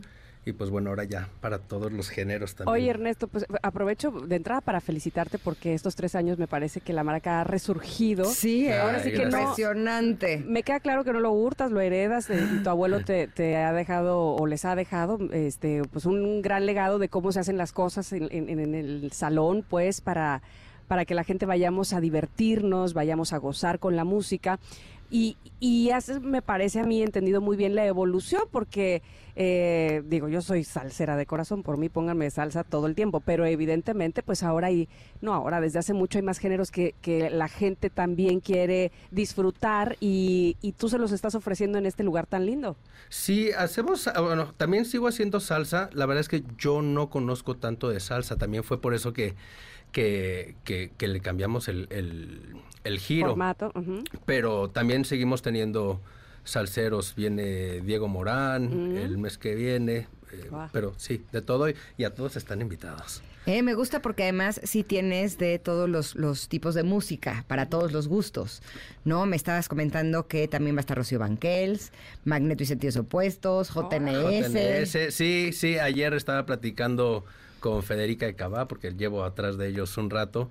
este, esperemos que pronto podamos. ¿Ella es la que maneja el grupo? Pues ella es el teléfono que yo tengo. Es tu contacto, Entonces ella es mi contacto, sí. Eh, pero sí, fíjate que a partir de la pandemia, que no podían haber bailes, eh, ya, había, ya habían abierto el formato de restaurante, eh, pues no me quedaba de otra, ¿no? Porque yo antes de, de los conciertos hacía eventos para beneficio de fundaciones aquí en La Maraca, pero era con bailes de salsa. Entonces me dice la delegación, no sabemos hasta cuándo va a ser eh, que se puedan hacer bailes otra vez. Entonces hicimos cena shows eh, y así fue como empezamos con, con, con géneros fuera de la salsa. Y pues bueno, ahí me quedé instalado. Sí. Pues que hasta nosotras hemos estado ahí y eh, te agradecemos muchísimo porque nuestro tercer aniversario lo pasamos ahí con nuestro público querido, nuestros connectors y fue maravilloso. ¿Qué crees tú que es lo que hace ah, especial a la maraca? Es decir, que la gente de verdad encuentra un lugar de sano y solaz esparcimiento, como se dice. Pues yo digo que la cercanía, fíjate que el, así el lugar más lejano de- del escenario está a nueve metros. Estás con Oh. mesa, estás con, con silla, entonces te puedes echar una cervecita, un refresquito y, y hay algo que a mí, o sea, yo, yo la verdad le pongo mucho empeño, es en, en hacer como extra, ¿no? Hacer- trato de, de combinar artistas que sean como del mismo género. Eh, tuvimos a Yair y Kalimba, tuvimos a María León y Yair, Ben Ibarra con Ana Torroja en diciembre. Es Entonces, verdad. busco algo que, que, que yo creo que les puede gustar a, a la gente y, y- y lo, y lo presento. Eh, los invitados con la, con la santanera. Entonces, eso, la, la cercanía, eh, la intimidad, yo- le llamamos conciertos íntimos, ¿no? Porque estás, estás muy cerca y, y bueno, hasta los artistas me dicen que, que agradecen la, la convivencia con su gente, con su público. Claro, has- está- ha tenido a Caló, a Eli Guerra, a Kinky, a Mercurio, a Elefante, Elefante, el Coque Muñiz, a Dulce, hasta artistas internacionales como Diego El Cigala, Marta Sánchez, Rosario Flores, Miquel Erenchun. ¿Quién te falta? Todo, sí, ¿A quién todo. estás persiguiendo? Fíjate que, fíjate que este año tengo como objetivo empezar a traer a, a cantantes de que cantan en inglés. ¿No? Ajá. Estamos así atrás de, estamos ya platicando con Natalie Imbruglia, Oh, eh, wow. Dido, cosas así, o sea, quiero, quiero apostarle Que está a- de regreso, eso. estuvo un Sí. tiempo desaparecida y ya está de vuelta, sí. me encanta. Sí, entonces eso, eso, creo que una vez me llamó esta mm, Lucía Méndez y me decía, es que esto, esto es lo que hacía falta en la ciudad. Es que justo te iba a decir eso. Sí. También para los artistas es un- una gran oportunidad de justo de- cantarle a su público así de cerquita, que antes a lo mejor sucedía más tener estos eh, lugares de espectáculo donde la gente pudiera salir de noche. Y, y regresar a eso, yo creo que no solamente te agradecemos el público, sino eh, justamente los cantantes, ¿no? Pues ojalá, yo, yo lo que estaba hablando ayer con, con Federica le decía, o sea, yo, yo, eh, me pongo una estrellita en la frente de decir que muchos cantantes quieren regresar y piden regresar, justo por eso, porque es, es una experiencia diferente y pues bueno, a, a mí me, me llena de alegría saber que la gente se va contenta, el artista se va contento eh, y, las puertas quedan abiertas. Ahora que estás describiendo lo que es eh, la experiencia en la maraca, me estás haciendo recordar que cuando yo era cantante y estaba en Garibaldi, el presentarte en, en el premier era lo máximo. Sí. Porque justo tenías la cercanía con la gente, ¿no? Sí. Y era tener un centro de espectáculos así centro de la ciudad. Después no sé por qué el Premier desapareció y hubo un boquete de tiempo en donde no teníamos un lugar así. Y el hecho de que ahora tú estés haciendo esto con la Paraca, pues es algo maravilloso no solamente para el público, sino también para los cantantes que quieren recintos como este. Sí, ¿no? sí, y, y ahorita me toca, la verdad es que sigo picando piedra porque hay artistas que todavía no ubican a la Maraca como, como centro de espectáculos, ¿no? Que tal vez dijeron, ah, yo alguna vez fui a algún baile o supe, entonces, eh, pues me toca eso, ¿no? Como presentar como sala de espectáculos para el público y para, para los cantantes. Yo por eso les agradezco mucho el espacio acá que me hayan abierto para invitarme. Al contrario, a nosotros te agradecemos que nos des la oportunidad de divertirnos sanamente, de disfrutar de nuestros artistas. Yo estoy segura que cada vez quedarán eh, más artistas convencidos de lo bonito que es estar en este espacio y que el 2024 deseo que sea de verdad de, de muchos artistas maravillosos que podamos ir a aplaudir y a cantar con ellos. Así te lo deseo, Ernesto. Que así sea, que así sea, que todos lo pasemos bien, eh, cerca de la gente que queremos ver. Muchísimas gracias, gracias. Eh, gracias a ti eh, por traer esto para todos nosotros. Pero dinos dónde está la maraca para que aquellos que todavía no ubiquen este, dónde se encuentran, por favor, estén ahí próximamente. La Maraca está en la colonia Narvarte, en Eje 5 Sur, que es Eugenia. Estamos en la esquina con Mitla, a una cuadra del eje central. Eh, este sábado tenemos a los amigos invisibles. Si me dan permiso, me gustaría darles unos cuatro pases dobles para tus invitados. Permiso, claro que Permiso sí. Lo tienes. concedido. Ay, bueno. ¿eh? Listo. Este, sí, y, y la semana que entra viene la, la Internacional Sonora con, con los invitados. Igual. Igual todos son bienvenidos. Les, les, les damos también cinco pases dobles para que puedan ir a, a- a ¡Eh, verlos. Ahí sí también a bailar, este, a, a pon- a- a tomarnos una cervecita. Todos bienvenidos. Buenísimo, muchísimas gracias, Ernesto. Gracias, gracias. Eh, correcto, nos damos un corte, son las 12 con 14 minutos, pero regresamos porque tenemos mucha cosa buena para todos ustedes. Somos Ingrid y Tamara y estamos aquí en el 102.5. Regresamos. Es momento de una pausa. Ingrid y Tamara, en MBS 102.5.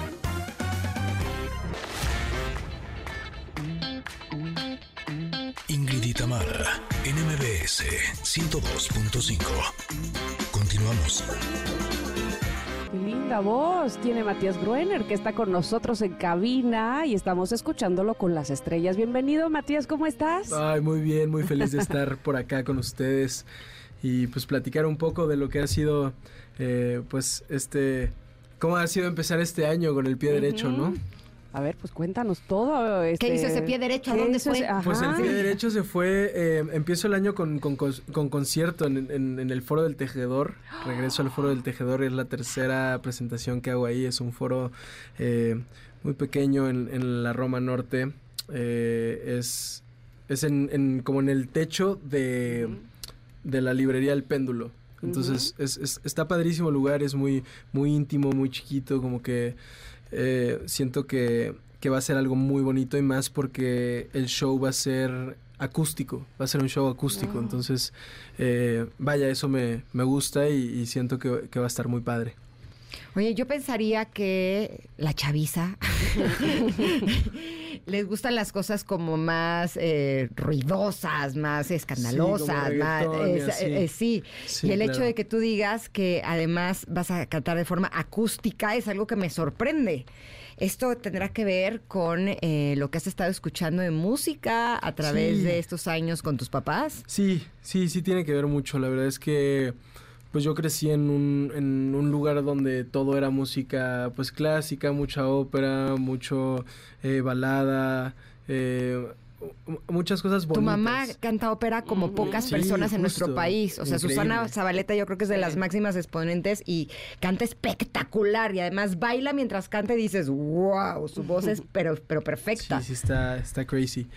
Y pues nada, eh, pues crecí con, con- con esa música y la verdad es que eh, a lo largo de, de lo que he estado como trabajando con mi voz y con todo eso me he dado cuenta que, que yo como cantante quiero, como estoy empezando a componer mis canciones, eh, quiero, quiero mandar, quiero que la gente se, se identifique con las canciones, que se sienta eh, parte de, que sea su historia. Es como, eh, como para, como las cosas que no puedes decir, que hoy en día como que ya es complicado decir, decirlas en canciones siento que es muy bonito. Claro, y te identifica, el arte en general te identifica, te hace sentir eh, parte de. Y yo quisiera hablar un poquito más atrás porque ahorita que te vas a presentar en el tejedor tú de solista, este, pues evidentemente no es lo mismo que cuando estabas en un grupo y que, que- que te apoyabas de todos los demás y los demás se apoyaban de ti, pero entonces ahora cómo te preparas para para confrontar al público, para entregarle lo mejor de ti y que no te gane el nervio, que este, finalmente estás formando tablas y eso es muy importante también. Pues mira, la verdad es que eh, Lemongrass fue una experiencia increíble. La verdad es que aprendí demasiadas cosas. Es lo que yo le decía a mi mamá. Yo le decía a mi mamá que, que, que, que por algo tuve que estar en Lemongrass, porque la verdad es Claro. que eh, al final del día uno piensa que, que ser solista es muy fácil, pero la verdad es que no.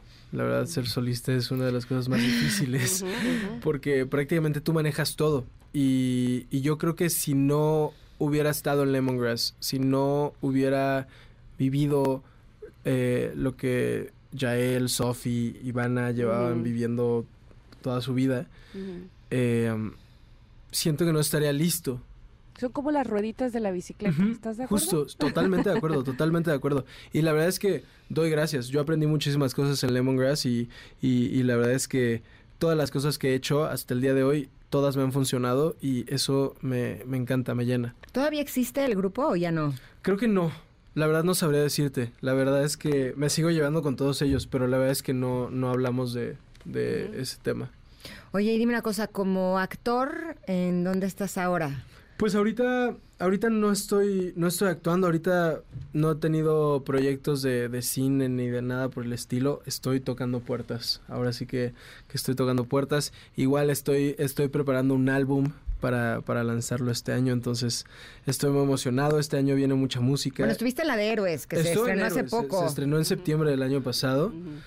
Pero, pero fuera de eso no, no he hecho nada más de actuación. Mira, qué importante que, que- que con toda la honestidad nos digas esto, porque pues eh, evidentemente uno pudiera pensar es que con los padres que tiene, No. todo será más fácil. eh, y, y- y a lo mejor habrá quien sí le funcione así, este, me queda claro que el ejemplo arrastra y tus padres son eh, personas muy trabajadoras que evidentemente se han forjado su camino y su éxito, pues ellos, ¿no? Trabajando Claro. ellos mismos. Entonces, finalmente eso es lo que tú has visto en casa.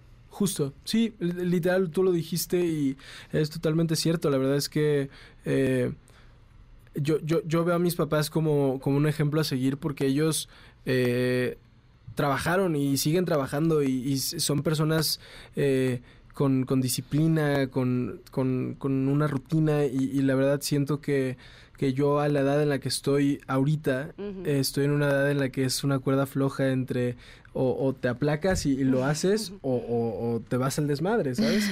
Entonces la verdad es que yo, yo, yo quiero trabajar y quiero prepararme y, y- y quiero, pues sí, eh, darle y darle y darle y no conseguir las cosas por, por mis papás, sino conseguirlo por, por mí, por mi, por mi trabajo, por, por, mi talento. Exacto. Ahora dime algo, porque tu papá, Daniel Brenner, es uno de los cineastas más importantes que hay en nuestro país. ¿Tú ya has trabajado con él como actor? ¿Te gustaría Jamás, o no? jamás he trabajado con él. Fíjate que...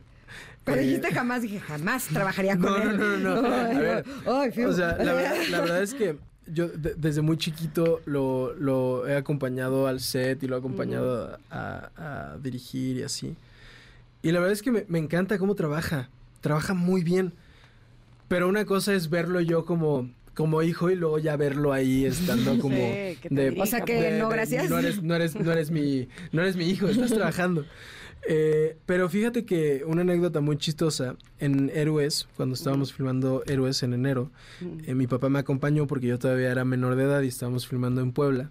Entonces mi papá me acompañó a filmar y, y resulta que el, el, el fotógrafo, el director de, de foto y eso, era amigo de mi papá de toda la vida. O sea, estudiaron juntos y todo el rollo. Entonces al final como que ya mi papá también agarró un poco la cámara y, y- y estuvo ahí como ayudando en, en dirección y así. Y sí me llegó a dirigir, o sea, sí llegó a, o sea, sí llegó a decirme como de, Ah, oye, a ver, haz esto, a ver, ponte ahí. Y él agarró la cámara Ajá. y ponía. Y muy chido, la ¿Y neta, qué muy chido. sentiste de tener La a tu neta, papá ahí? Sentí bonito, sentí Anda. bonito, sentí ¿No muy te ponías bonito. nervioso de que fuera tu papá? Pues no, porque es que mi papá es muy noble. Mi- bueno, Mm. lo- yo hasta ahora lo he visto muy noble. pero, pero sí tengo ganas de trabajar con él en, en- en algo que sea su película, ¿sabes? Porque aquí pues prácticamente lo que estaba haciendo era pues ayudar. O sea, más que nada era como apoyar, no, no era como que me estuviera dirigiendo bien él porque pues no era su proyecto. Pero tengo muchas ganas de en algún momento hacer un proyecto con, con mi papá. Así que me, que me, o sea, que se quite el, este rollo de, ¿eres mi hijo? No, no, no, Ajá, no. ajá. Aquí eres, trabajas conmigo, bye. Exacto, ¿Sabes? eres talento, eres el actor. Exacto. Qué maravilloso sería, este, y seguramente en algún momento pasará, pero lo que sí es cierto es que el próximo jueves, primero de febrero, vamos a poder disfrutar de tu voz, que es maravillosa, en El Tejedor, Foro El Tejedor, en la El Foro Roma del Tejedor Norte. En la Roma Norte, es correcto. ¿Qué, qué, qué nos vas a cantar? Eh, Digo, ya entendí que lo tuyo es, es así, pues, este... Que lo tuyo es lo la- romántico. La, balada. Totalmente. Me encanta eso. ¿Qué más vamos a escuchar? Pues mira, eh, justamente estamos preparando un show eh, con 12 canciones, invitados especiales, por supuesto. Eh, eh, vamos, va- voy a estar cantando covers porque todavía no tengo yo muchas eh, canciones mías. Entonces voy a estar haciendo covers de canciones clásicas como, como Somos Novios, como... oh, bolero. Eh, sí, bolero. Somos novios, este...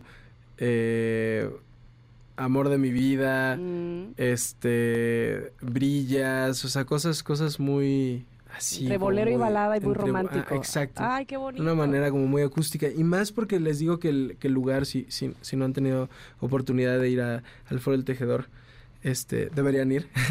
Pero es, es, es un foro muy pequeño, muy, muy como Íntimo. íntimo, exacto. Y siento que se presta mucho a la ocasión. Siento que, que hacer un, un show acústico. eh, mi mamá siempre me, me ha dicho que es, es muy importante conectar con el público eh, en todo momento. Y me he puesto a pensar y, y siempre conecto con el público de una manera de, eh, como de, te hablo, me contestas, ¿sabes? Pero tengo ganas de que este show la gente conecte por el lado de la música, por el lado de, de, de las canciones, de si verdaderamente sienten las canciones que las canten, no pasa nada, ¿sabes? Yo eh, el repertorio eh, prácticamente habla mucho de, de mi vida. Eh, son canciones que significan mucho para mí. Entonces es, es- sería bonito que la gente igual conectara de esa manera. Perfecto, pues ahí estarán en el concierto en el Foro del Tejedor en la Roma Norte el próximo primero de febrero para disfrutar de la música y el talento de Matías Gruener. Muchas gracias. Te agradecemos mucho que hayas estado No, con nosotros, Matías. gracias. Mucho éxito. Gracias. Listo, vamos a un corte Connectors, son las 12 con 29 minutos y regresamos para hablar del estilo coquette con nuestra stylist Cintia Fuertes. Regresamos. Es momento de una pausa. Ingrid y Tamara, en MBS 102.5.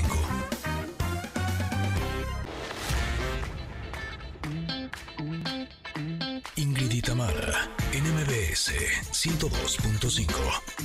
Continuamos. Bueno, pues concebidos, queridos Connectors, nos pidieron esta canción de cover que se llama Vivir así es morir de amor, que es original de Camilo Sesto, pero la estamos escuchando en la versión de Panteón Rococó que les quedó maravillosamente bien.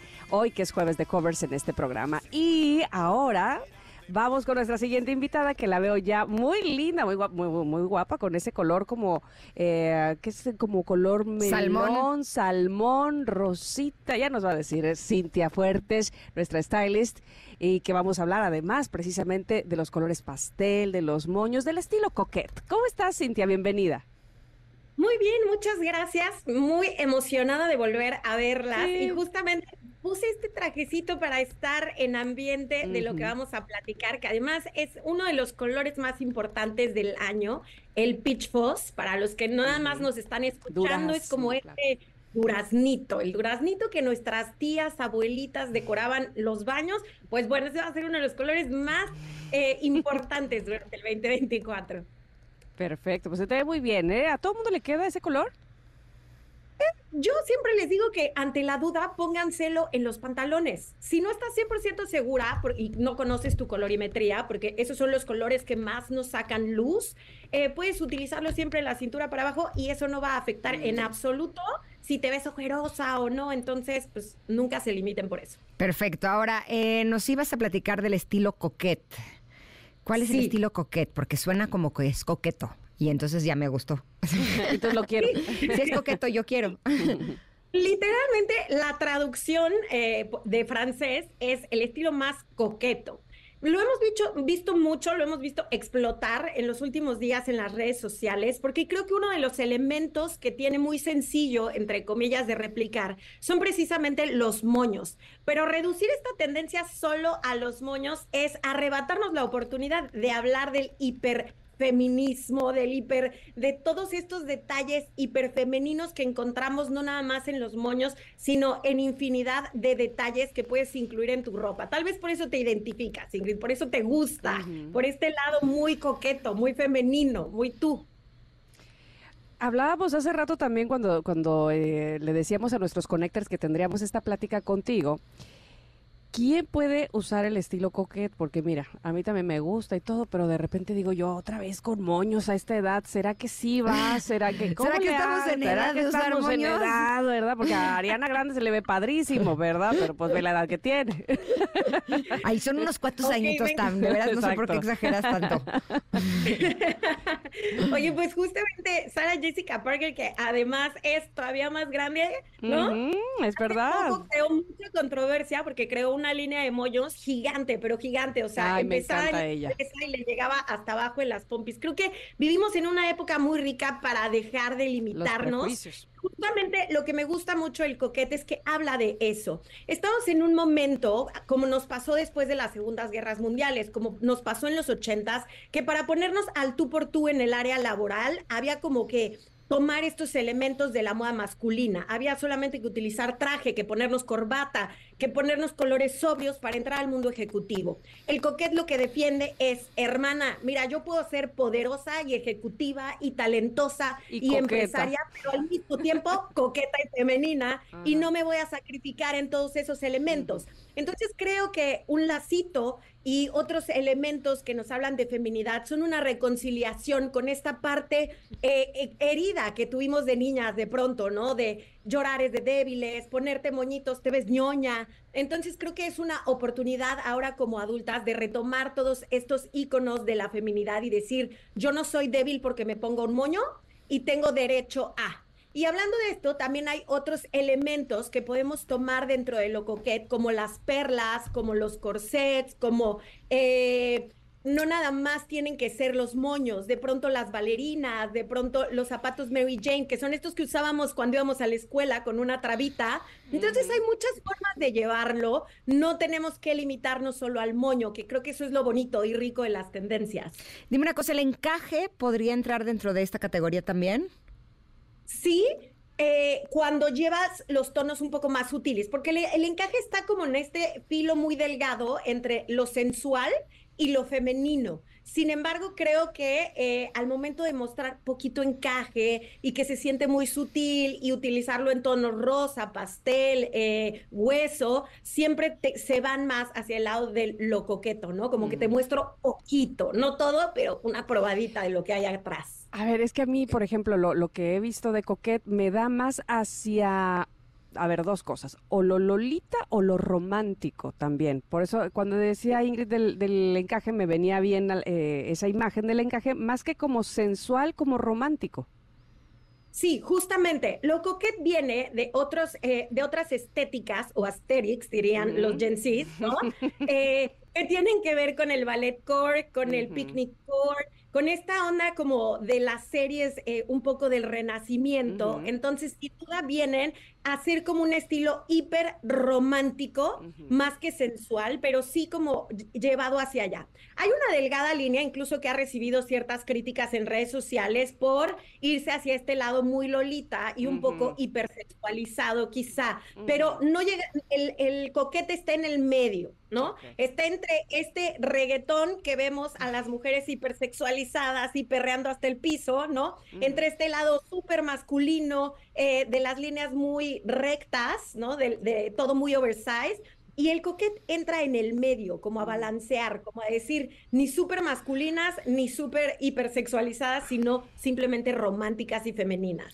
Ahora, si volvemos a los moños del estilo coquette, pueden ir en cualquier parte, o sea, ahora sí que desde la cabeza, moño en colita, a un lado, en aretes, como choker, en la ropa, En la en los ropa, en los zapatos, zapatos. eh, en donde sea. Ahora sí Así, que nos podemos cual. colgar hasta el molcajete que de moños. Ponernos nuestros moños, básicamente. Es el momento de ponerte tus moños. Incluso hay como unos tops completos, un vestido que parece como un moño gigante de regalo. Eh, el moño no tiene, no, las tendencias nunca son, siempre les digo que la moda pisa parejo. Cuando tú escuchas que los moños están en tendencia, te los puedes poner donde sea, pero en los lentes, en los zapatos, hay incluso ahora unos clips muy divertidos que le puedes poner al zapato para nada más que tenga un moño de manera temporal y no andes gastando en 30 pares de zapatos, ¿no? Entonces, se los pueden poner en cualquier parte y creo que esa es una manera fácil y al mismo tiempo económica, porque pues quién no tiene hasta un lacito que a lo mejor te sobró del regalo de Navidad y te lo puedes ahora poner en el pelo y creo que es una buena forma de entrarle a las tendencias sin necesariamente gastar miles de pesos, ¿no?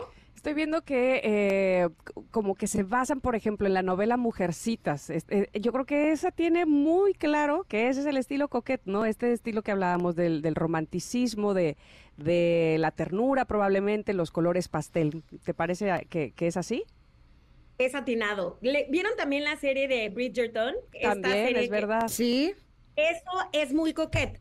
Todos los elementos que vemos en esa serie, esa es la estética coquet. Muy también popular ahora, que creo que también eso lo trajo mucho y lo acercó a, la- a los Gen Zs y a esta parte de TikTok y de redes sociales, es que Corea en este Eso, momento justo. está en la cúspide de, de las tendencias, ¿no? Todos los chavitos quieren ir a Corea, todos quieren eh, tener su banda coreana favorita, exacto, el K-pop. Y las coreanas son, eh, son un- en general eh, como parte de esta cultura hiperfemenina y están justo muy ahí en el coquet. Las medias, los lacitos, estos como trajecitos de dos piezas muy femeninos. Eh, pero dime una cosa, porque ahorita que hablabas de Bridgestone, eh, no me acuerdo el otro día con quién estaba platicando, que en esa época les ponían a las mujeres esos corsets tan cañones, en donde no podían ir al baño, en donde, eh, o sea, era o sea, lo más desastroso. O sea, se veía muy bonito por fuera a lo mejor, pero por dentro no, nada bonito. Eh, actualmente se, se, es como esa moda, pero pues más facilita, ¿no? O sea, no tenemos que ponernos esos corsets tan apretadísimos, lo podemos hacer No, no, no. nada más, ahora sí que nada más en forma de vestido. 100%, incluso lo que me gusta también de esta tendencia es que, eh, y claro, que estamos en un mundo donde hay cosas más prácticas, ¿no? Hay desde tops muy sencillos que simulan un corsé, pero no necesitas dos eh, personas ayudándote y asistiéndote para ponértelo, o dos personas para ir al baño que te levanten el faldón, ¿verdad? Eh, lo puedes utilizar como con un top o de pronto también hasta aventarte uno que ya tienes, que solías utilizar como ropa interior. Lo que puedes hacer es ponértelo debajo de una blusa y de pronto mostrar únicamente un cachito de ese corsé, pero ahora por la parte de afuera. Además también es un- una tendencia que hemos visto en Ariana Grande, que hemos visto mucho en Taylor Swift, que hemos visto en Lana del Rey. Entonces creo que también estos son como puntos cruciales en los que la juventud ¿no? está tratando de perseguir también estas estéticas de sus ídolos. ¿Qué opinan? Eh, pues opino que es un look que está bien bonito. Está bien bonito de su look. Ay, es que, espérame, me, me estaba tratando de acordar ahora que decías de, Corea, de las chicas coreanas. Hay un, hay un, este, una moda, pero se me olvidó el nombre, me- que no me escuche mi hija porque me mata. Pero es una moda como tipo eh, las chicas que les gusta Hello Kitty, este, ¿cómo se llama? Se me fue el, avión, pero que ta- también eh, ellas, y las japonesas obviamente, porque Hello Kitty es de Japón, lo tienen ya desde hace muchos años. Entonces, básicamente, estamos replicando ahí, ¿no? Sí, eh, tomamos como muchos elementos por ahí. Incluso hay un día a la semana, los domingos en específico, en una de las calles más grandes de Tokio, eh, que también lo replican y se visten todas como con cosas muy recargadas, hiper femeninas, quizá un poco más hacia lo- lo- Lolita, pero sí con estas faldas muy de niña, con, con cuellos bobo. Que, o- que también es conocido como Peter Pan, lo recuerdan a lo mejor. Estas calcetas que tienen eh, eh, do- El como- cajito. encajito, que además muchos usamos para ir a la escuela. Literalmente en México tuvimos la marca Coqueta durante los 80, 90 y era esta calcetita que se doblaba con olán y encaje, justo del que, ah, pero específicamente del que hablaba eh, Ingrid. Entonces creo que justo sí está en este rollo. Ahora, me llama la atención porque a mí hay dos estilos que me parecen padrísimos. El coquet me gusta muchísimo porque es súper, súper femenino. Y me encanta también en las mujeres el look de traje sastre, ¿no? Que podría ser como más masculino. No son looks que uso tanto, pero yo creo que valdría la pena que aprovechemos que ahorita por lo menos el coquete está de moda y el otro también para que empecemos a agregar algunos elementos a nuestro guardarropa porque creo que son muy sexys. Así. Y nos hacen Sí, ver como... Además, creo que los podemos fusionar.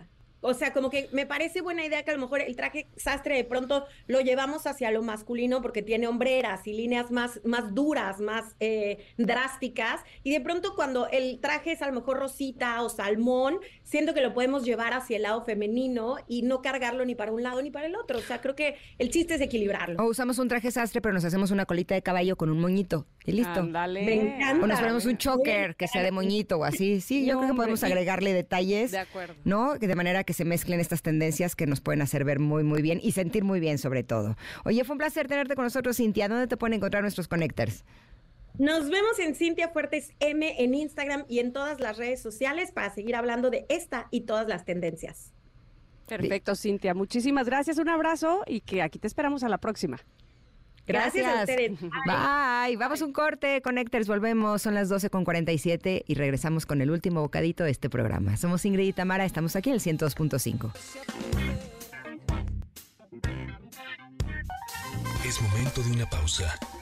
Ingrid y Tamara, en MBS 102.5.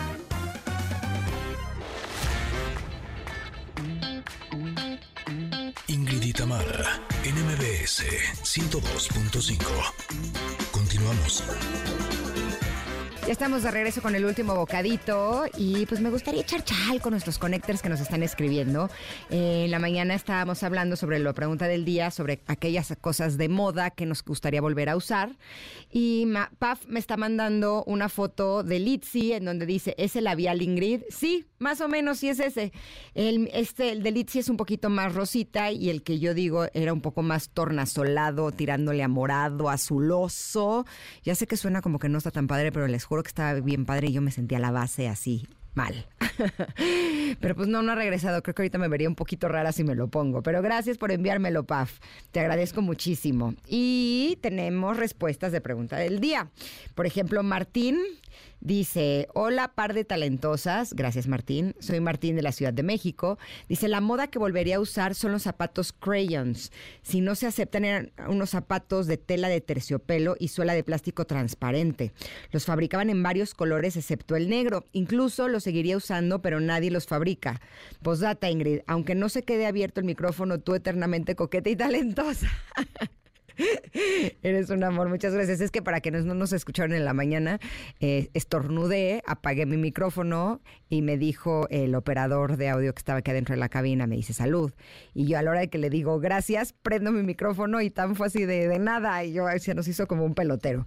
Pero gracias Martín por escucharnos y gracias por tu mensaje tan, tan, tan lindo. No sé cuáles son estos zapatos. ¿Ustedes los conocen, Connectors? Zapatos crayons que es de terciopelo con eh, suela transparente, suela de plástico transparente. No se los voy a buscar. Suena, suena, suena que están bien cómodos y que tienen onda. Que eh, el terciopelo me encanta porque siento que es algo que vuelve y vuelve y vuelve, ¿no? Es, es una moda que a mí en lo personal me gusta mucho, como que te da luz. te hace ver como elegante y sofisticado. Emanuel también eh, nos dice, yo quisiera que volviera la moda emo. Siento que no la exploté como era debido. Y además nos envía una foto de una playera que dice, hagamos a México emo otra vez. Yo no soy tan emo, fíjate. Sí me gusta el pelo planchado, de hecho ahorita lo traigo así, ¿no? Que va como pegadito a la cara, que no tiene nada de volumen. Ese sí es medio emo pero siento que ahorita, no sé qué opines, Emanuel, a lo mejor eh, puedes reflexionar al respecto, pero de por sí hay, mucho tema de que las personas eh, necesitamos como, pues como un push de alegría, como, como motivación, y no sé si lo emo nos arrastraría un poco a lo triste, a lo oscuro, a lo mejor tengo un mal concepto de él, si estoy mal, corrígeme, pero este, pero respeto, respeto tu decisión. ¿Qué quieres que regrese? Lo emo. Gracias por escribirnos. Y, ah, ya me está mandando la foto de los zapatos. todavía no se descarga. Oigan, el día de mañana vamos a tener una transmisión especial. Vamos a estar eh, desde Tutankamón en el Monumento a la Madre. Si ustedes nos quieren acompañar, pues escríbanos a nuestro WhatsApp si todavía no lo tienen, se los doy para que ustedes nos escriban y, no solamente formen parte de esta comunidad VIP, sino que también nos puedan acompañar en esta transmisión que va a estar bien padre. El teléfono es 55 78 65 1025. Estaremos muy, muy felices de poder conocerlos. Y la foto del zapato Crayon sigue sin descargar. Ya lo veré cuando termine el programa. Pero aprovecho para despedirme, para agradecerles que nos hayan acompañado. Esperamos que les haya gustado mucho este programa. Le agradezco agradezco mucho a nuestro equipo, a Mario y Luis, Mario y Luis que estuvieron en la operación, Monse y Rodrigo en las redes sociales, gracias a Mariana que estuvo en los teléfonos, a Mau en la unidad móvil dando los premios y también muchas gracias a nuestra productora Itzel López por el gran trabajo que hizo.